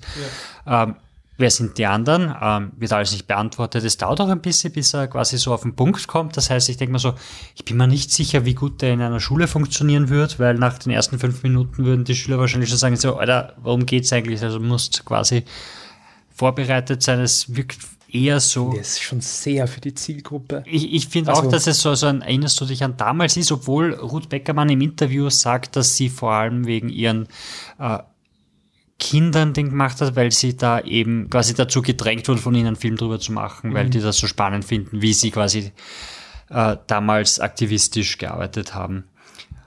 Ähm, irgendwas wollte ich noch, glaube ich, sagen. Ähm, ja, genau. Es ist Österreichs Einreichung beim Oscar-Rennen dieses Jahr. Ähm, das zum ersten Mal wird eine Doku eingereicht von Österreich. Für den besten Für- Foreign Language Film. Best Foreign Language, ja klar, das, wo Österreich was einreichen kann. Das ist keine schlechte Wahl eigentlich, weil ich Das- das habe ich mir gedacht. Also ich habe mir gedacht, so, okay, nach dem Film thematisch passt voll, also Österreich wird voll abgehen. International, ich weiß nicht. Aber New York Times haben sehr positiv drüber geschrieben. Ähm, es hat Newsweek zu einem Cover von Kurz bewegt, haben das dann auch groß in, im Ding, haben sie auch äh, drüber geschrieben, so Waldheims Walzer kommt ins Kino und Waldheim war das und jetzt quasi mit Stimme mehr oder weniger wieder von so einem Schwenk in diese Richtung. Ähm, also so dürfte doch auch international auf, auf, auf Resonanz stoßen und nicht so, ja, ja, für die Österreicher wichtig, aber filmisch schwach, deshalb fliegt er gleich raus. Ich weiß nicht, ich glaube immer noch nicht, dass er schafft. Ich kann es mir nicht vorstellen. Ähm, Aber Ich er wird, er wird, er wird nicht so zerrissen von Leuten, Nein, nein, die quasi nein, keinen direkten Bezug haben. Das kann halt natürlich wieder daran liegen, dass amerikanische Medien in dem Film sind die Amerikaner doch ziemlich die, die, Ja. die Helden, die da, die da schon sorgen, dass da nichts passieren kann und schon sagen, dass, dass das nicht geht. Ähm, ja. Michi, du hast den direkten Vergleich zu Mura, Anatomie eines Prozesses. Ja, daran musste ich dann auch, also gerade jetzt in Bezug auf die Oscars, wobei ich zugeben muss, ich bin jetzt nicht, aber ich denke, Murray müsste auch im selben Zeitfenster liegen, oder? Ja, ja, Mura hätte nominiert werden können. Und das verstehe ich dann einfach nicht ganz, weil es ist ja wirklich so qu- quasi dasselbe Thema, nur dass halt Murray ist der Spielfilm und äh, ja, ich meine, in Waldheims Walz ist es halt noch expliziter, dass es halt auch um die Gegenwart geht oder das, wie sich das in der Gegenwart widerspiegelt. Aber ich finde halt, dass Mura, den fand ich super und der war filmisch halt auch super. Ich finde das halt wirklich ein sehr, sehr guter Film. Ich finde Waldheims Walz ist okay. Also ich, ja, die Thematik ist super wichtig und so, das stimmt alles und da stimme ich dir auch zu. Aber ich finde auch filmisch, pff, also ich bin auch kein großer Fan davon, wenn sich Filmemacher in ihre Dokumentarfilme selbst so einbringen. Ich verstehe es in dem Fall so ein bisschen, aber es kommen dann so Anekdoten, wo ich mir denke, so, ja, das ist jetzt für dich persönlich wichtig, Frau Beckermann, aber ist mir eigentlich. Ich finde es halt auch, sie, sie hat selber eingesprochen und sie Genau, hat, ja. sie hat, glaube ich, keine Sprachausbildung oder Sprechausbildung. Du merkst einfach, dass da jetzt niemand redet, der das so voll, also voll kann. Und sie Ja, erzählt das, was das den Film natürlich wieder persönlicher macht und eben auf diese so eindeutig sagt, hey, das ist jetzt meine Sichtweise, was für den Film wieder wahrscheinlich hilft. Aber während Schauen habe ich mir vor allem am Anfang wirklich lange gebraucht, bis ich reinkomme, weil ich mir dachte, so, hey, jetzt, okay, sie spricht dann immer nur mit der Kandidat an und dann spricht sie, zum ersten Mal habe ich den Kandidaten gesehen, als er zum Volk gesprach. Und so, ja, okay. Ich glaube aber wirklich, dass wenn du, ähm, wenn du jetzt als Amerikaner oder wurscht was, wenn du drüber liest und aha, okay, Waldheims Walzer, Kurt Waldheim, aha, bla bla bla, okay, und dann schaust du dann an, dann passt schon, aber wenn du jetzt auf einem Filmfestival bist und es ist ein fiktives Szenario, weil du sagst, okay, ich schau den nächsten Film auch noch, die hat eh keiner Karten gekauft, also setze ich mich noch in Waldheims Walzer, dann sitzt du, glaube ich, wirklich mal eine Viertelstunde drin und sagst, äh, hm, was, was wie jetzt? Aha, aha, okay. Ach so, Nazi, aha, oh, okay, was macht er mal? Präsidentschaftskandidat? Also ich finde, es ist wirklich ein Film, der sich lange Zeit nicht selbst erklärt. Und das mag ich nicht so wahnsinnig. Also ich finde als Film wirklich nicht so wahnsinnig berauschend. ja, Aber spannend, als spannend, Thema. vor allem, es ist halt auch wirklich, und, und es, es zeigt wirklich diese hanebüchenen äh, Situationen, wo, Ja. wo sie halt wirklich aneinander rein so, das und das ist aufgekommen, hey, da, da ist seine Werkkarte und da ist Ja. das und da ist das und dann Cut zu ihm Interview, das er dann einen Tag später geführt hat, wo er das einfach nur beschreibt. Das ist wirklich so ein, Alter, Ja, ja. Du hast, wir haben es gerade gesehen, du kannst nicht einfach sagen nein. Und das, das, regt dich dann wirklich halt wirklich, wirklich gut inszeniert, aber wie gesagt, ja, eh schon alles gesagt eigentlich. Ähm, Also Mure ist viel, viel besser. Für mich ist er empfehlenswert. ja, Du hast, Mu glaub ich, bei Mura fehlt halt wahrscheinlich das Internationale, weil halt Waldheim vorher noch bei der UN-Präsident oder äh, Ja, Generalsekretär war, das da doch quasi auch ein guter Österreicher schon in Amerika. Und was du Amerika gesagt hast, tätig. es kommen, es gibt in, in äh, Mura keine Amerikaner, die die Welt retten. Ich meine, machen sie in Waldheims Walzer streng genommen auch nicht, aber da probieren sie es zumindest. Ja. Das gibt es in Mura nicht. ja. Okay, passt. Das von einem optimistischen Thema zum nächsten. Wir kommen zu Welcome to Sodom. Ah ja, da bin ich. Äh, Welcome to Sodom, dein Smartphone ist schon hier. Das ist jetzt nicht meine Erfindung, das so heißt der Film. Ähm, ist ein österreichischer Film, aber da man da man auch bei amerikanischen Filmen oft zwei Titel hat, wollte man wahrscheinlich dabei bleiben. Ähm, ist von Florian Weigensamer und Christian Krönes und ähm, es, es ist eine Dokumentation über eine äh, Elektromülldeponie in Ghana, eine illegale. Es ist ein Sumpfland gewesen und äh, da hauen einfach europäische, amerikanische von überall auf der Welt die Firmen einfach den Schaß hin und das ist halt voll mit Elektromüll. Und dort leben aber auch Leute, irgendwie 6000 Leute, die von diesem Elektromüll leben, so gut es halt können. Und ähm, es werden einzelne Protagonisten vorgestellt, aber nicht im klassischen Doku-Sinne. Also es ist keine Reportage in dem Sinne, sondern du siehst halt den Protagonisten, wie er halt um und um geht und spiel mal was ab, weil der Wolf gezeigt hat. Sodom is a tough place to be, where you find many, many strange things. I like Shakespeare. I just want to be in a place where I don't have to worry about the fear that surrounds me. Shami yami freedom town. Shami yami freedom country. Shami yami. Shami yami agulbuleshe. Agulbuleshe kati sharongo. Kati sharongo. You are welcome. You are welcome. You are welcome. You are welcome. You are welcome. Also du siehst die Protagonisten, sie ihnen wird gefolgt und du hörst eine Stimme aus, aus dem Off. Ähm, die Stimme aus dem Off gehört nicht dem Protagonisten, aber es erzählt die Geschichte vom Protagonisten. Wie, also ich habe ein bisschen, habe ich versucht vorher noch schnell zu lesen. Ich habe jetzt nicht die extreme Recherche gemacht, aber ich hab, wollte halt herausfinden, ob die Protagonisten diese Geschichten selber geschrieben, in einem Interview vorher erzählt haben oder wie es dazu gekommen ist. Äh, habe ich leider in der Schnelle nichts gefunden. Ähm, deswegen werde ich auch jetzt kritisch darüber reden, weil ich eben den Hintergrund nicht weiß. Aber wenn es wirklich, wenn die Interviews so aufgenommen wurden, eins zu eins, und das dann einfach mit professionellen Sprechern wiedergegeben wird, dann sage ich, dann passt, das ist voll okay. Wenn nicht, dann sage ich nein, weil ähm, du hast ja eine Gegend, die ähm, wo, die, wo der Bildungsstand einfach nicht hoch ist, logischerweise. Und ähm, das, was die Protagonisten reden, ist, äh, würde ich jetzt ganz frech als elaborierte Plumpheit bezeichnen, weil ähm, du hast halt voll Meta und voll philosophisch bei Menschen, die quasi keine Bildung haben in dem Sinne. Und natürlich können auch Menschen, die keine Bildung haben, durchaus philosophische Gedanken haben und so weiter und so fort.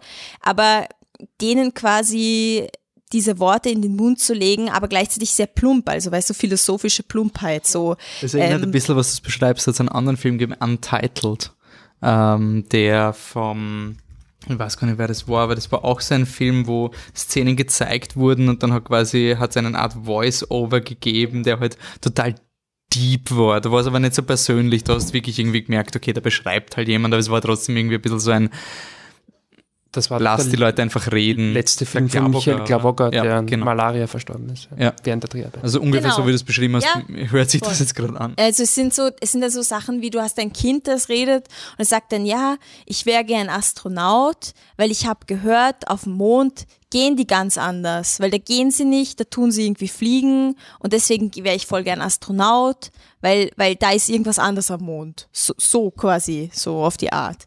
Ähm, und ähm, das ist halt, ich weiß nicht, also ich, Vielleicht bin ich, kann ich mich nicht einlassen auf ähm, Dokumentarfilme, die nicht ganz dokumentarisch sind. Ist es einfach mein Problem.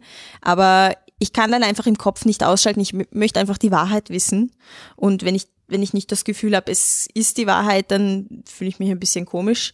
Wobei die Geschichten von den Leuten sehr interessant sind und die haben auch, wenn es wirklich wahr ist, dass, dass die Geschichten der Leute sind, unglaubliche Menschen dort auf dieser, in dieser Deponie gefunden. Ein, ein Mädchen, das sich als Junge verkleidet, damit sie ähm, dort arbeiten kann und dieses, diesen Müll sammeln kann, weil eigentlich verkaufen die Mädchen nur Wasser und sie verdienen aber viel weniger als die, die diese kleinen Kupferteilchen einsammeln und verkleidet sich und das ist, was weiß ich, ein Volksschulkind und so, solche Gedanken oder, oder ein junger Arzt aus also einem anderen afrikanischen Staat, wo ähm, der Präsident äh, gegen gegen Homosexuelle quasi so äh, zetert, dass er sagt, ja, die können alle getötet, so auf die Art und deswegen ist er geflohen und dort war er Arzt und jetzt lebt er auf dieser Deponie. Und er ist auch noch Jude, äh, jüdischer Schwuler, der dort auf der Deponie lebt und, und dann halt meint, ja, er findet auch immer wieder Bücher und er freut sich, wenn er ein Shakespeare-Buch und so findet. Und er war der Einzige, wo ich mir gedacht habe, das Voice-Over könnte natürlich von ihm sein, weil er ist ein gebildeter Mann, aber alle anderen sind so, bin nie in die Schule gegangen und ich bin ein Kind, das auf dieser Deponie, seit ich klein bin, Kupfer sammelt. Also so. Ähm, die Bilder sind unglaublich cool. Also es ist wirklich ein Augenschmaus, deswegen würde ich es, wenn ich es anschaue, wenn ich es empfehlen würde, auf jeden Fall fürs Kino, weil es ist für die große Leinwand. Sehr beeindruckend, weil die haben dort, also sie gewinnen das Kupfer auch auf, dass sie Drähte verbrennen und dann schmeißen sie diese brennenden Drahtbälle durch die Luft und äh, sehr, sehr creepy und sehr, sehr krass. An sich, also wirklich interessant und so weiter, nur mich haut es dann immer raus, wenn ich nicht weiß, wie viel echt ist Mhm. davon. Okay. Das, ach so, ja. Ähm, hm, ja, schon. Empfehlenswert mit Bauchweh oder? Nein, ein, ein gutes Empfehlenswert. Es ist ein ansehnlicher Film, es ist ein interessanter Film, vielleicht ein bisschen zu lang, aber du siehst etwas, du siehst quasi schöne Bilder über eine Gegend, die eigentlich nicht schön ist. Und das ist schon, du kriegst auch ein Gefühl für die Gegend. Es ist auch nicht so von oben herab. Mhm.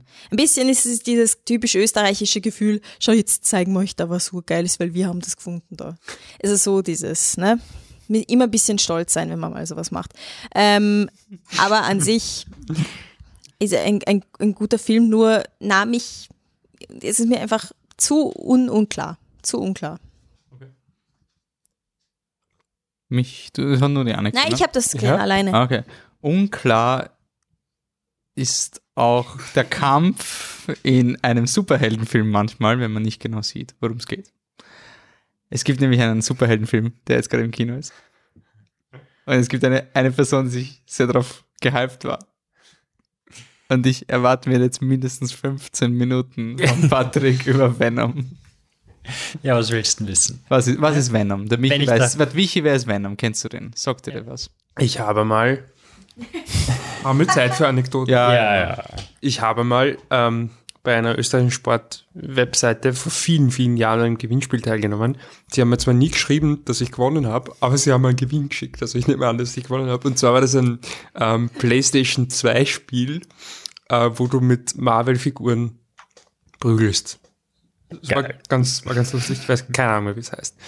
Und ich glaube, da war der Venom dabei. Daher weiß ich tatsächlich, wer das ist. Ja? Also, wer das ist. Wer ist er? so, so, ist so er? ein grünes Drachenmonster.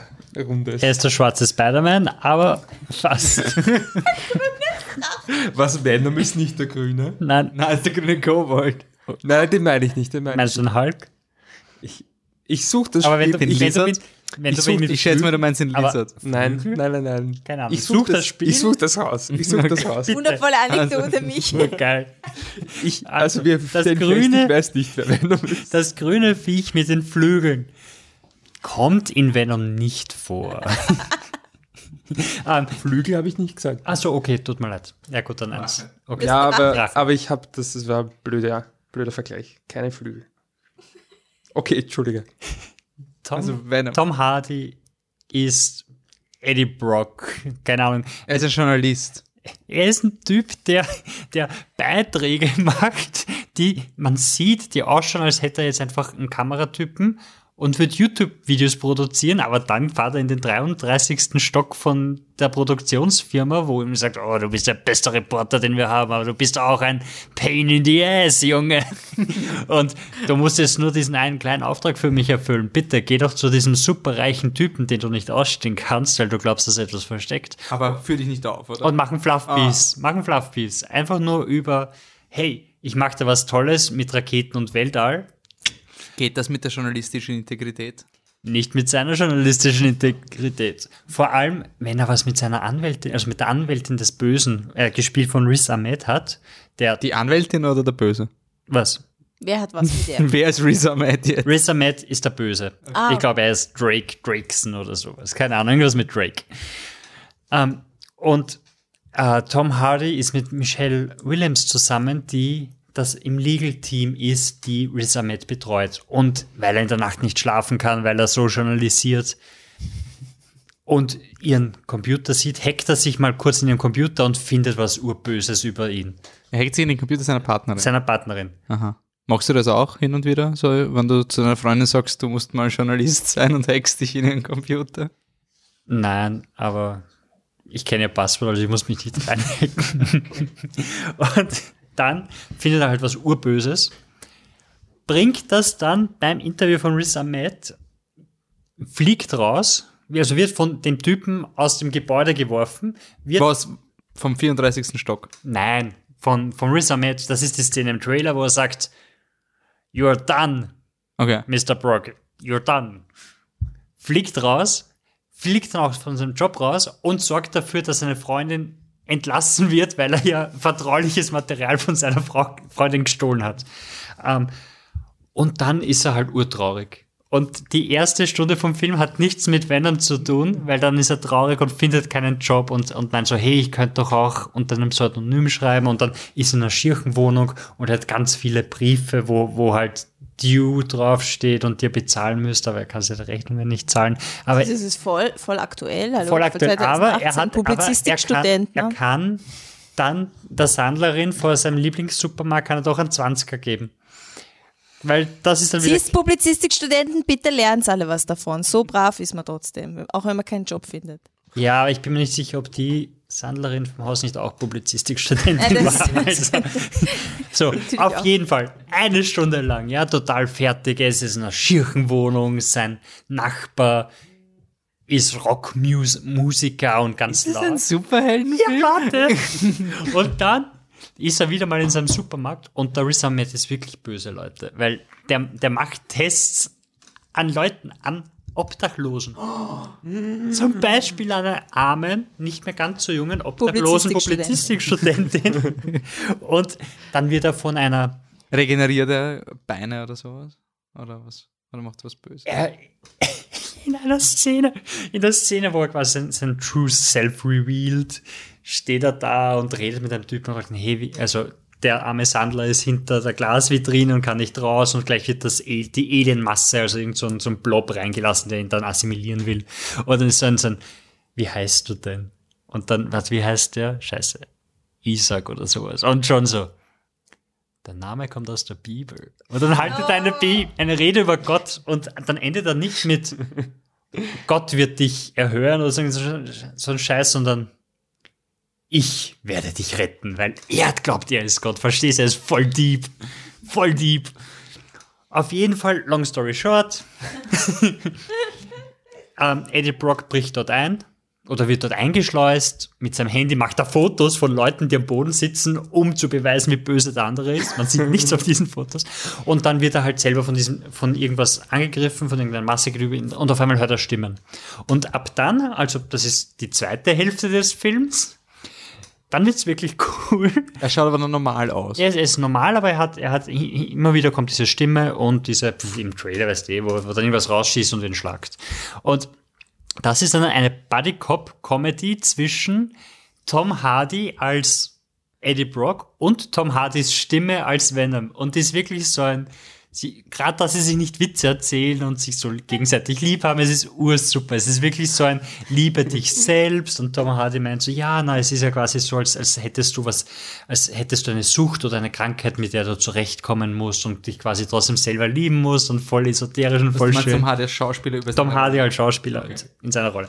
Und es ist urgeil, weil es ist wirklich so ein, ja gut, also, aber bitte, jetzt jetzt darfst du nicht den Schädel abbeißen. Oh ja, ich hab Hunger. Okay.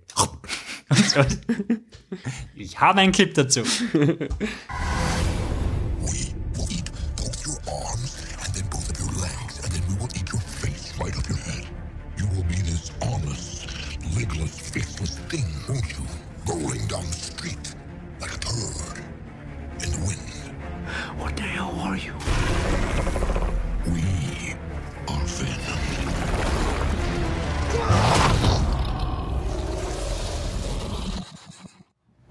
I have a parasite.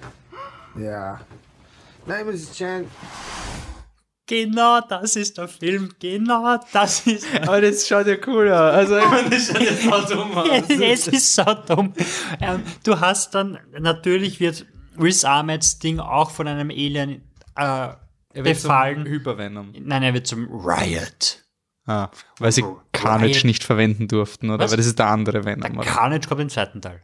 Okay. Spoiler! Für alle Leute, die wissen, Spoiler für die ist. After-Credits-Szene. Da sieht man Woody Harrelson mit einer roten Perücke. Woody Harrelson Woody? Harrelson, ja. Woody Harrelson in einer Perücke wie Sideshow Bob. Das heißt, sie haben drei Star Wars Schauspieler in einem Film. Wahnsinn.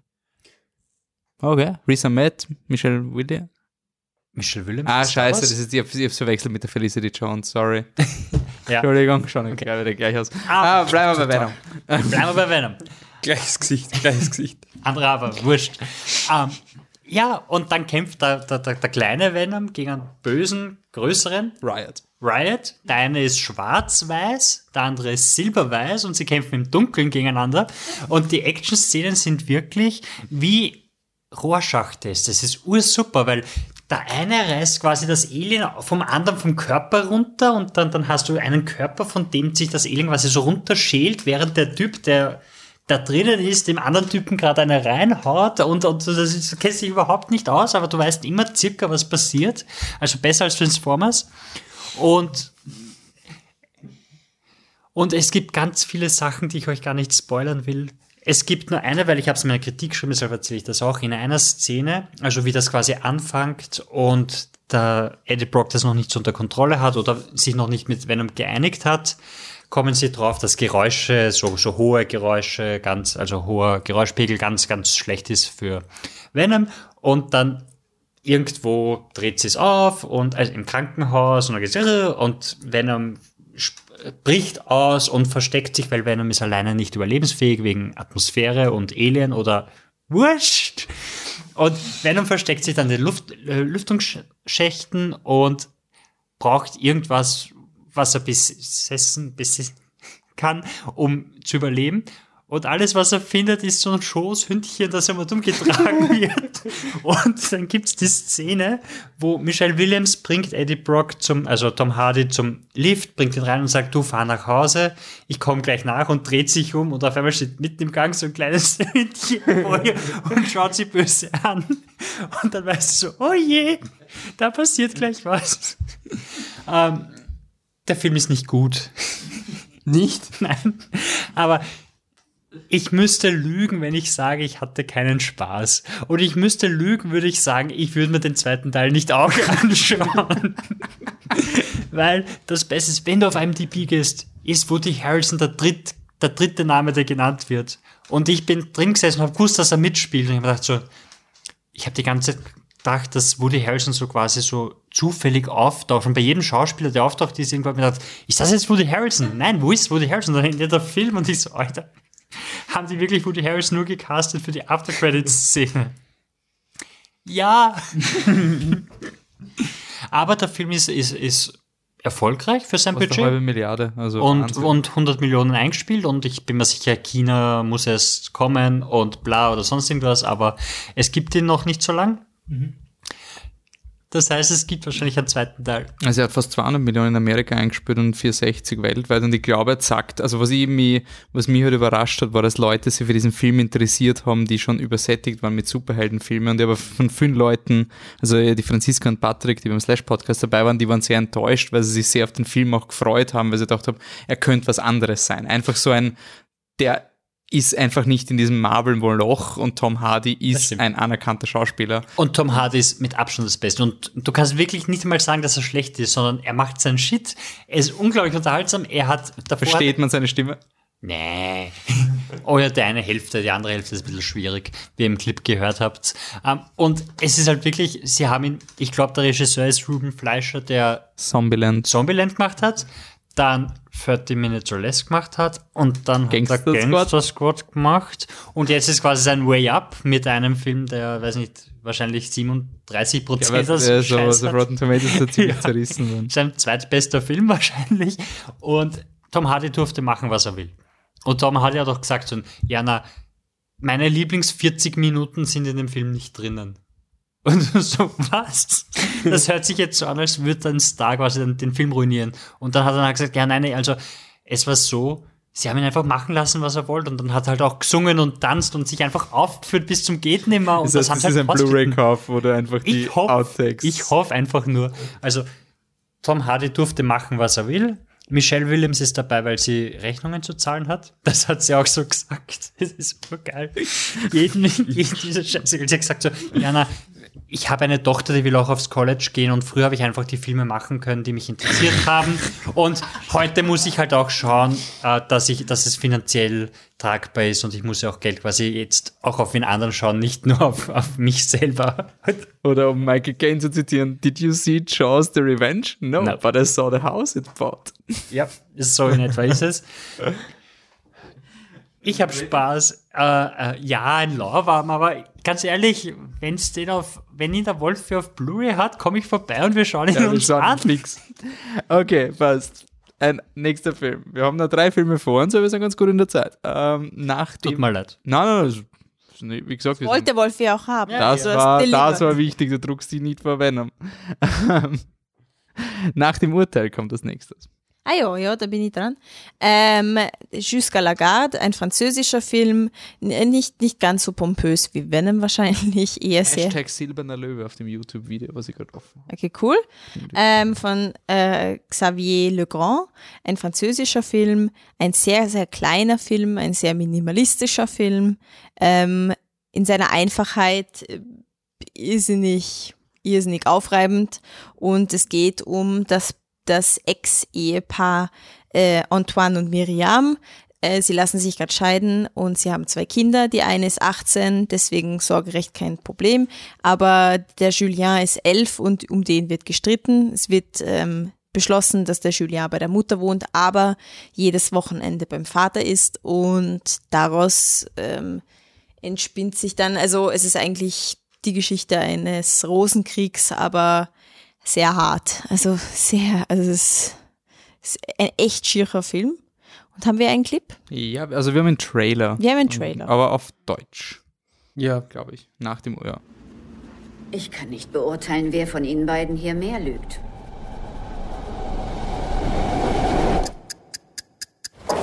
Guten Morgen. Wir wollen nur in Frieden leben. Und ich will nur wissen, wie es meinen Kindern geht. Ist er das?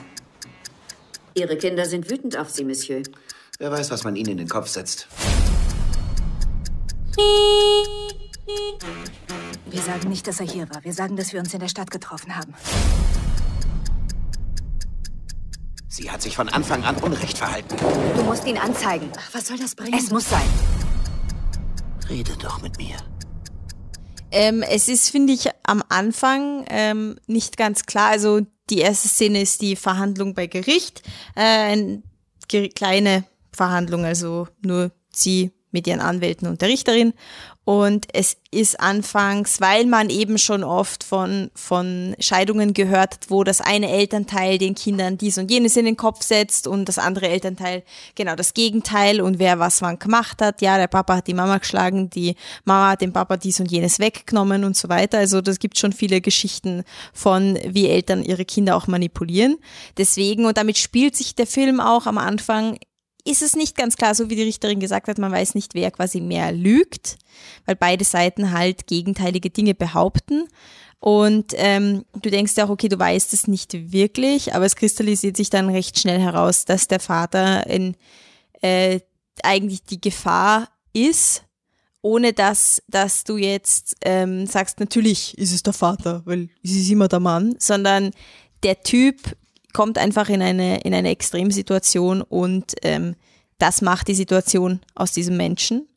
Und es ist ein extrem psychologischer Film, unglaublich schier, also du sitzt on the edge, nachher bist du auch ziemlich erschüttert.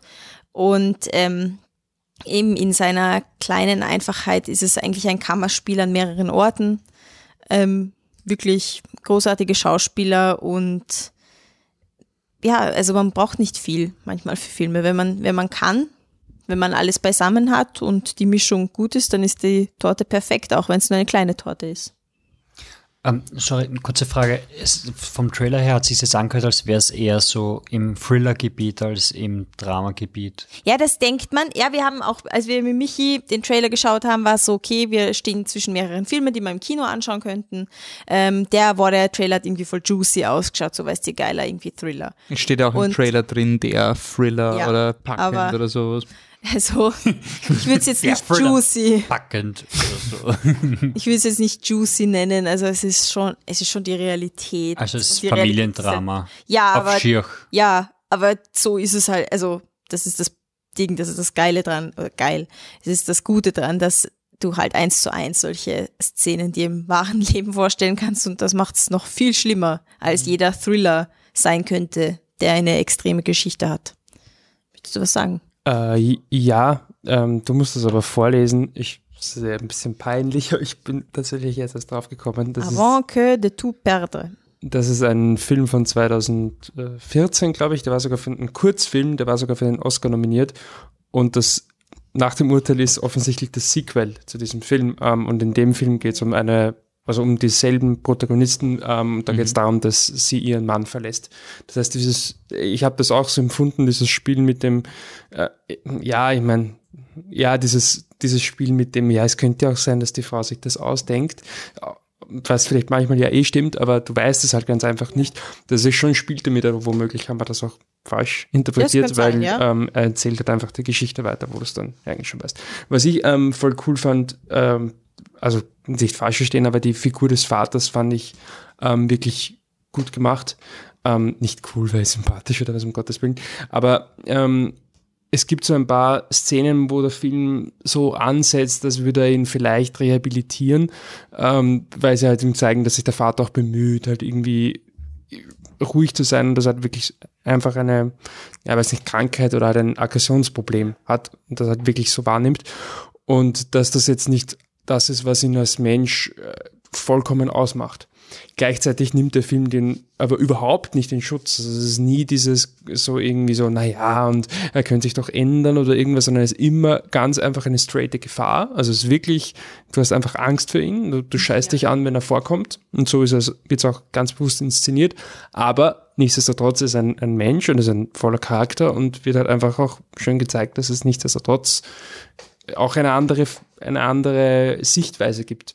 Ohne dass das jetzt irgendwie, also ich finde, dass er da wirklich diesen schmalen Grad zwischen genau hinschauen und sagen, okay, ähm, aber das ist halt trotzdem immer noch ein Mensch und trotzdem ganz hart und eindeutig verurteilen. Das finde ich, macht der Film Du kannst den nicht gut. Vater, der, der er war, du erkennst den Vater, der er war, noch immer. Genau, Auch ja. wenn er sehr, sehr, sehr schon überschattet ist. Genau, Aber ja. da ist, er ist auf jeden Fall dahinter. Und genau, und ich finde es einfach gut, weil der, also er ist halt wirklich so unter Anführungszeichen der Bösewicht des Films und es gibt nie eine Diskussion darüber.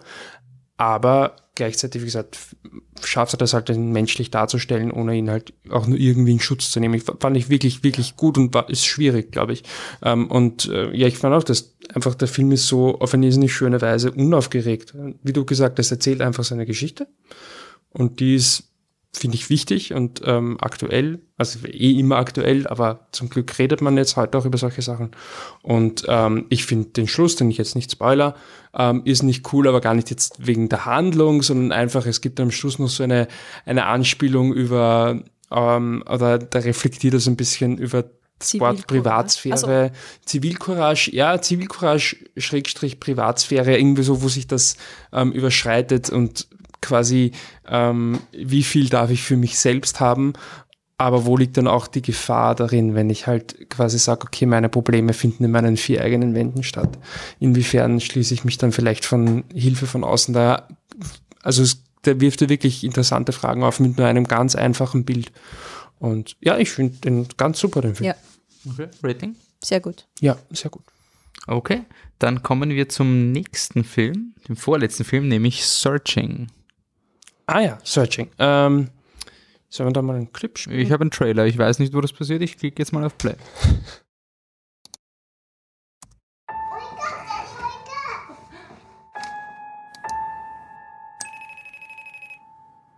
Hey, Dad. Hey, sweetheart. Where are you? Study group. Gonna go all night. Oh, one more thing. I want to know about the final. You t- took today.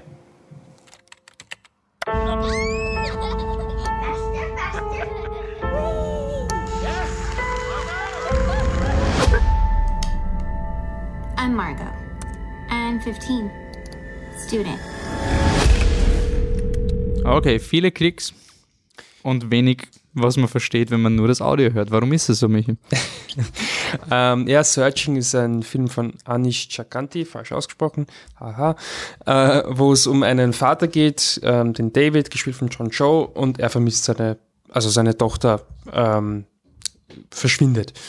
Und er versucht sie zu finden und der Gag vom Film, das ist eh schon kurz angedeutet, ist, dass äh, der ganze Film nur auf Bildschirmen stattfindet. Also es ist quasi, wenn du quasi den Computer aufdrehst und einfach drauf schaust.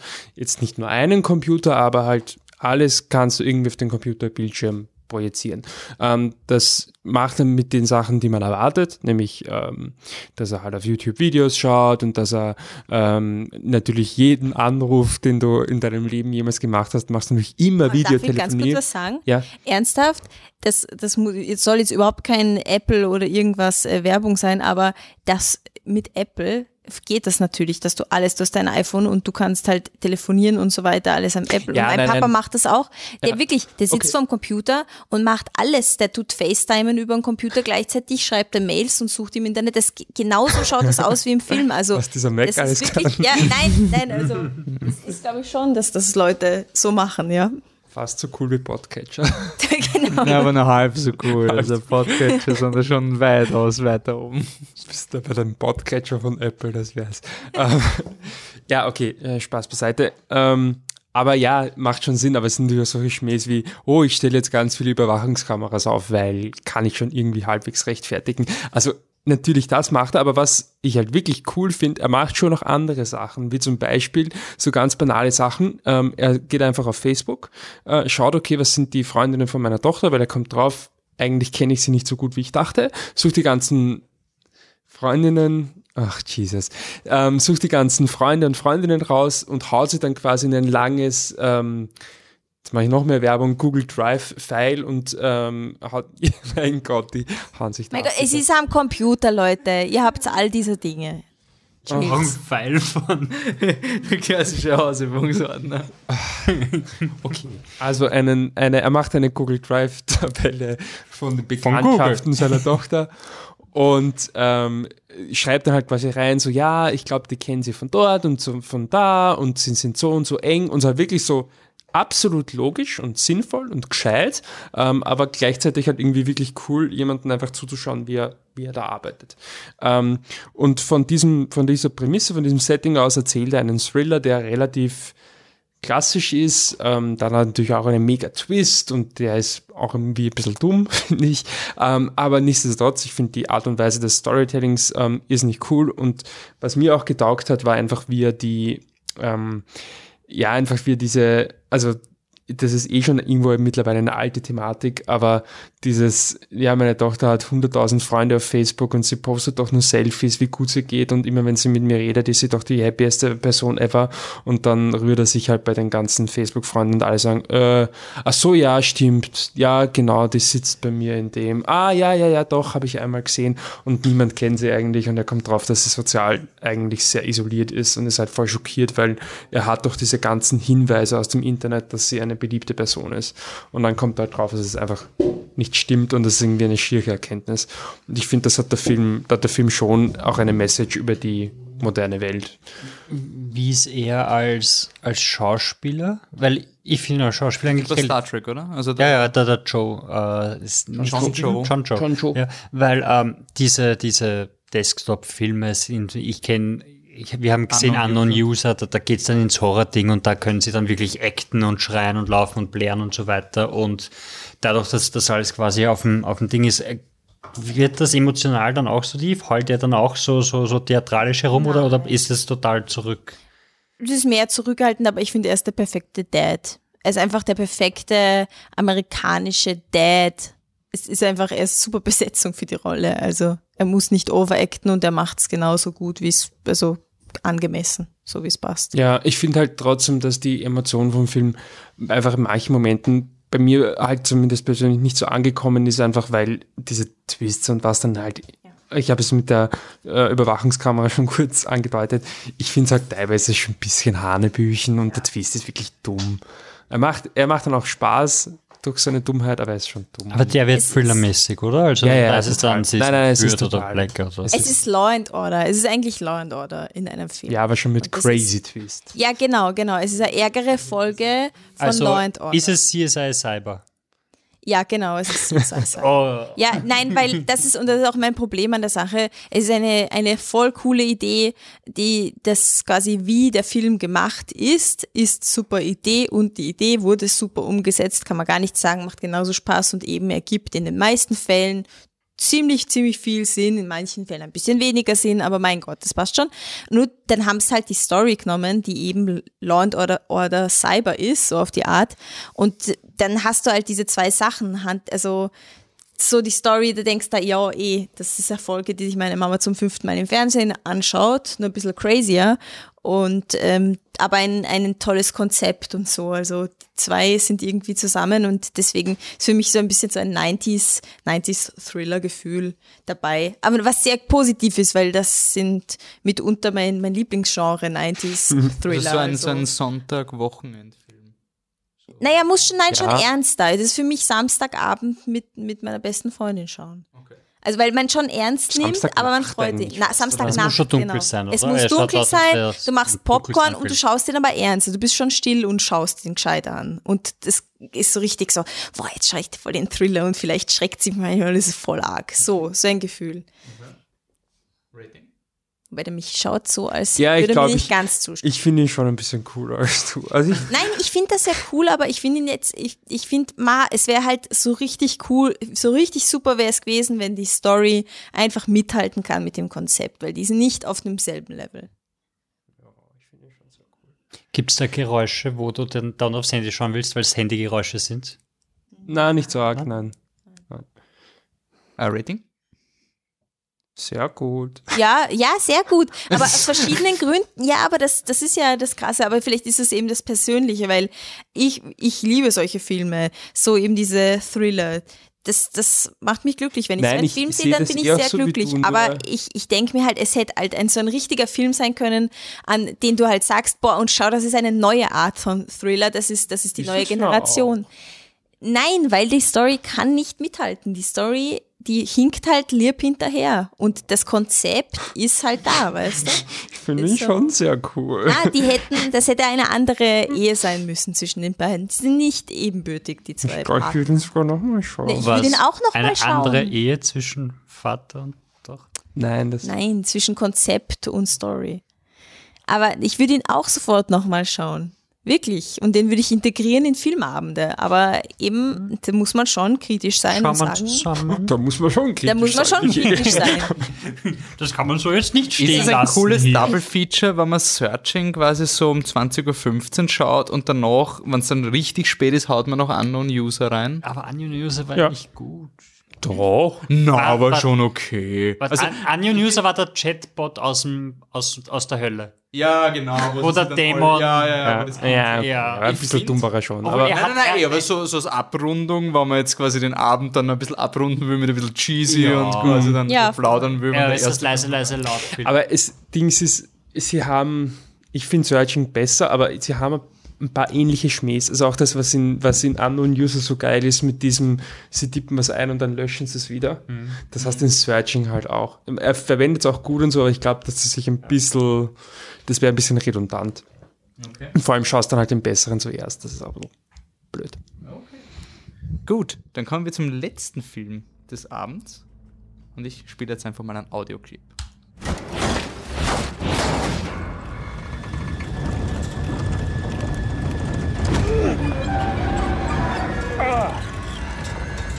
Psycho the Agena. Turning it on, turning it off. Also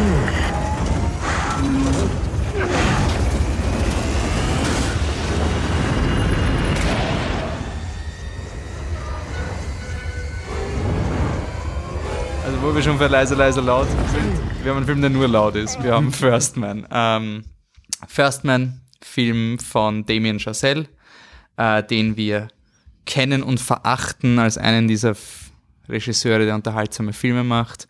Ähm, er hat La La Land gemacht, er hat ähm, Whiplash. Whiplash gemacht und mit First Man geht es mal nicht um Jazz, sondern um die Mondlandung. Ähm, Neil Armstrong, also es basiert auf dem Buch First Man, die Biografie von Neil Armstrong. Und ähm, bei uns heißt er, glaube ich, Aufbruch zum Mond, deswegen habe ich ihn nirgends gefunden im Kinoprogramm. Ähm, kommt auf der Biennale ins Kino. Wenn der Podcast rausgeht, kann schon sein, dass vielleicht der Film schon draußen war, aber er kommt dann regulär im November ins Kino, 7. November, wenn man das richtig im Kopf hat, also direkt nach der Biennale. Also nicht traurig sein, wo man keine Tickets bekommen hat. Ähm, der Film erzählt eben die Geschichte von Neil Armstrong und macht eben die klassische ähm, linken Mentalität, ähm, dass du einfach sagst, ähm, wir, wir erzählen jetzt nicht die Geschichte, wie Lincoln seinen Hut gefunden hat und auch nicht, wie er sich seinen, danach seinen Bart gefunden hat und wie er einmal ein schwarzes Kind getroffen hat und das hat ihn dann inspiriert dann in den späteren Jahren. Nein, sie nehmen konkret eben diesen einen Mondlandungsvorfall, von dem wir alle gehört haben und spinnen darum die Geschichte. Also du startest mit dem Verlust von Neil Armstrongs Tochter und wie er dann quasi in das Raumfahrtsprogramm gekommen ist und welche Probleme es gegeben hat, bis dann letztendlich der erste Mensch. Also das am sind schon sieben Jahre oder sowas, was ja, yeah, aber du hast nicht dieses, also warum ich das sage, ich habe mir gedacht, ich bin jetzt endlich mal dieser Typ, der dann ins Kino geht und sagt, ja, also ich kenne mich ja wirklich aus mit Neil Armstrong, ich habe die Biografie gelesen und habe mir bei Amazon auf dem Kindle dieses First Man Buch gekauft. Ich habe es nicht durchgedruckt, dieses Buch. Das war so fad.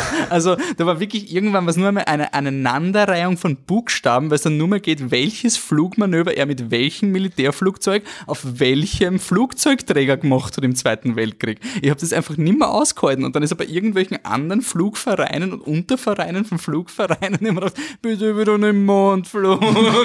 das war irgendwie so ein, und dann hat der Film begonnen, also ich habe das, ich habe dann irgendwann aufgehört bei seiner Militärkarriere zu lesen, weil man dachte, okay, wenn der Film super ist, lese ich vielleicht die Biografie weiter und dann beginnt der Film und so, ja, der Film gibt mir genau das, was ich will, ADH-mäßig, super, passt.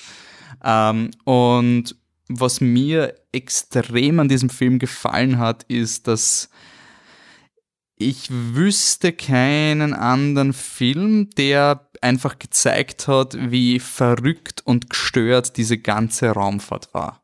Und wie hirnrissig und gefährlich alles war. Es gibt sogar im Film eben, wird es angesprochen, dass äh, es gibt zwar Regeln, wie man sich zu verhalten hat im Ernstfall, aber diese Regeln sind eigentlich nur da, damit man so tut, als hätte man etwas unter Kontrolle. Wenn der Neil Armstrong da so einen Testflug mit der Rakete macht und er verliert das Bewusstsein, dann ist er weg. Da gibt's kein Protokoll, um diese Rakete runterzukriegen. Und du sitzt halt einfach im Film, der Film dauert, glaube ich, zwei Stunden zwanzig, er ist doch länger. Mhm.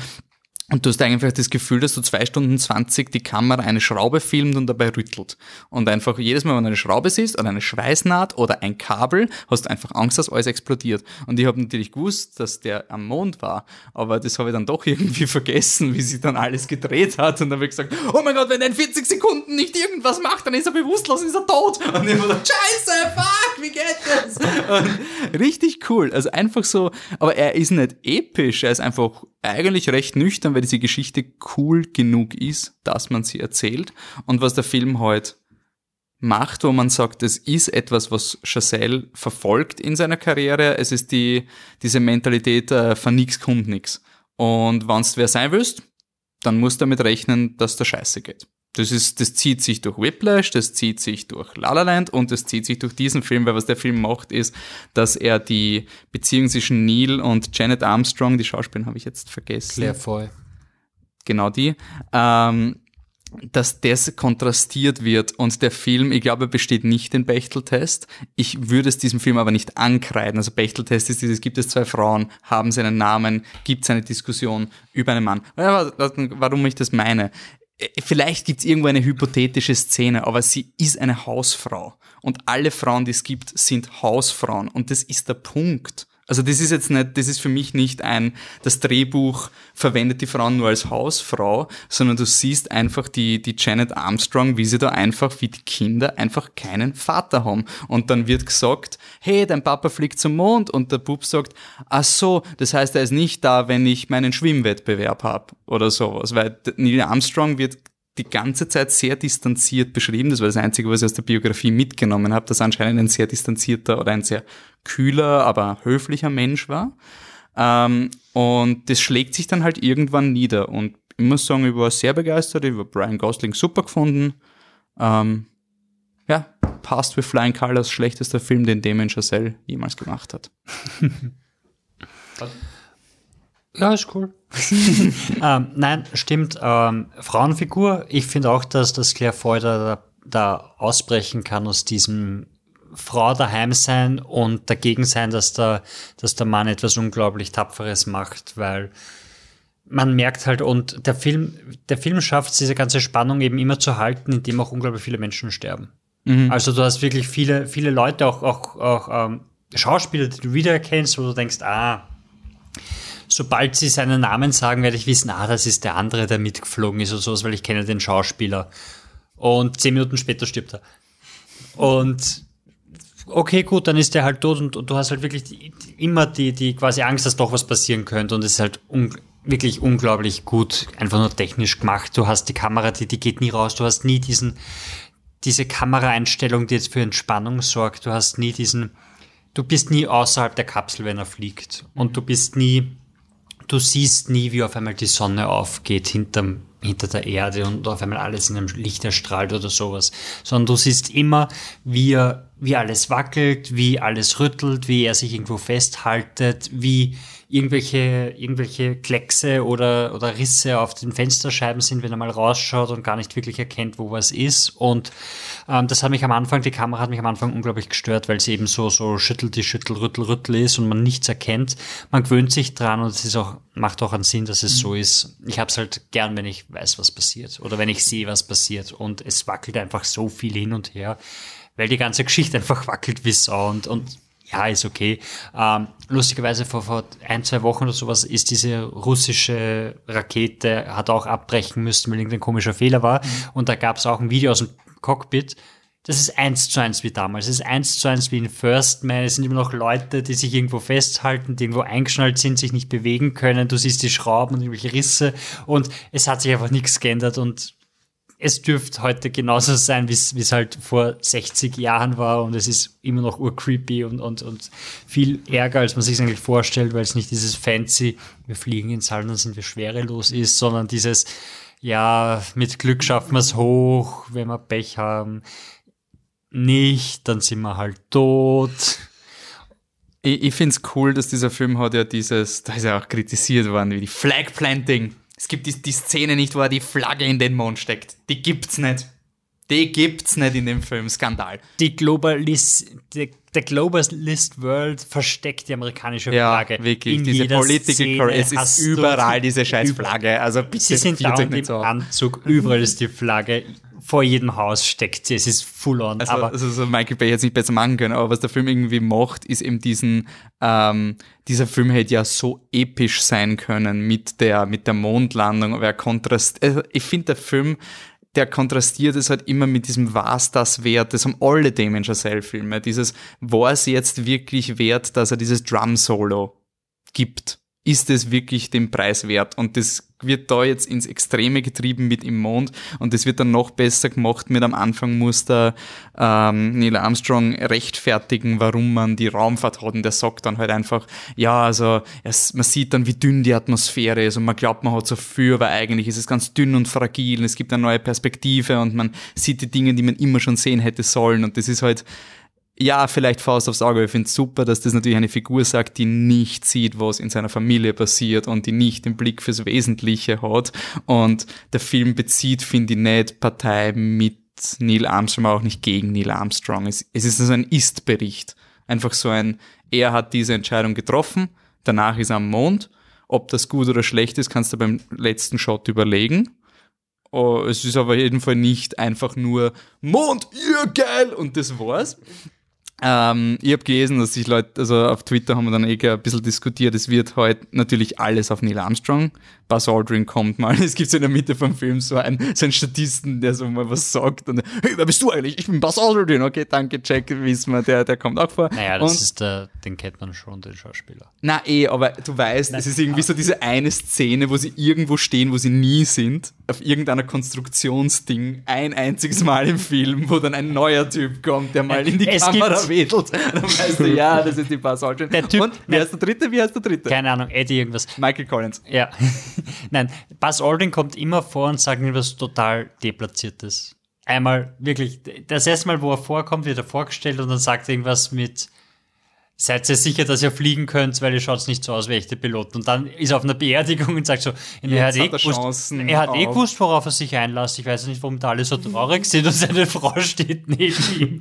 Und beim dritten Mal ist es halt wirklich so ein, ja, sie werden sterben. Also so ein, egal wer mit Buzz Aldrin zu tun hatte, beim Drehbuchschreiben, er hat ihn gehasst. Das ist wirklich so ein, Buzz Aldrin ist der Typ, der sagt, es gibt Aliens und der Leute zusammenschlagt, wenn sie sagen, er war nicht am Mond. Das ist Buzz Aldrin.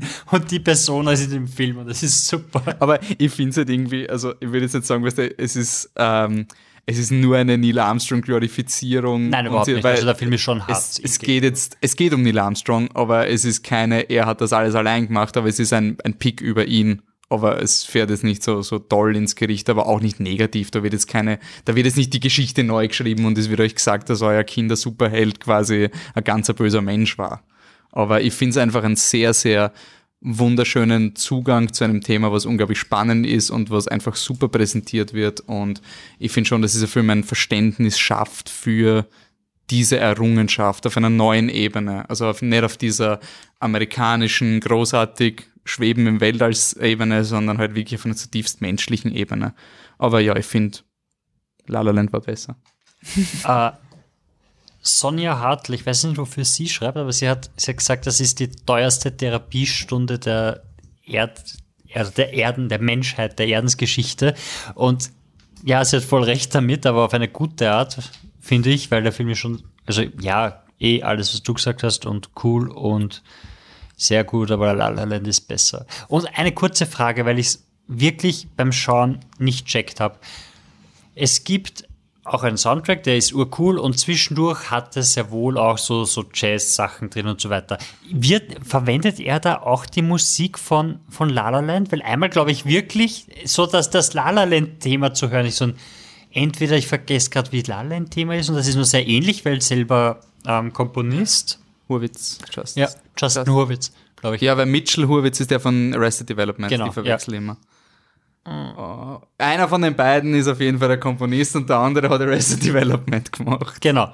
Ähm, ich habe mir wirklich gedacht, so, Moment, das ist doch, das ist die La La Land Musik, die ich gerade höre. Oder das muss doch die La La Land. Ich muss nochmal anhören, aber er hat halt irgendwie interessant, weil er keine wirklichen Themes hat und wirklich nur so äh, Stimmungssegmente hat, aber er hat kein durchgängiges Thema. Also er wechselt die Themen. Er hat irgendwie, es ist irgendwie so, so, so, so Jazzlastig, aber unter dem Jazz liegt so, so ein militärischer Mhm. Drill irgendwie und das ist so irgendwie das, weil am Anfang hast du so ein, einfach nur so ein ta, ta, ta, ta, ta, ta, ta, ta, ta, ta, ta. und dann kommt nachher, kommt dann so ein Jazz-Thema drunter, aber das bleibt irgendwie die Mhm. ganze Zeit drunter und ja, eh gut. Ja. Ja, mir ist sehr gut. Ja, eh, sehr gut. Okay, passt. Dann war das der 124. Podcast. Ähm, wir sind jetzt mitten in der Biennale. Ähm, wahrscheinlich, wenn der Podcast rauskommt. Und das heißt, ihr habt schon gesehen, was wir da gemacht haben. Wahnsinn. Aber als kleinen Teaser für alle Leute, die es noch nie gesehen haben, ist jetzt der Michael Holly bei uns von The Real Therapist. Ähm, warte hier kommen wir zum Mikro, damit wir da mal, wir teilen uns das so so hin und her. Also, ähm, wir werden jetzt nach dem Podcast ausprobieren, was wir machen wollen. Und besprechen, und besprechen, was wir machen wollen. Und du stellst es jetzt vor, bitte. Nein, aber du, sagst, aber du kannst, nein, ich habe mir nur gedacht, dass du deine Seite einfach plugst und sagst, was du machst und woher du kommst. Und was wir machen, versprechen wir off mic. Also, bitte.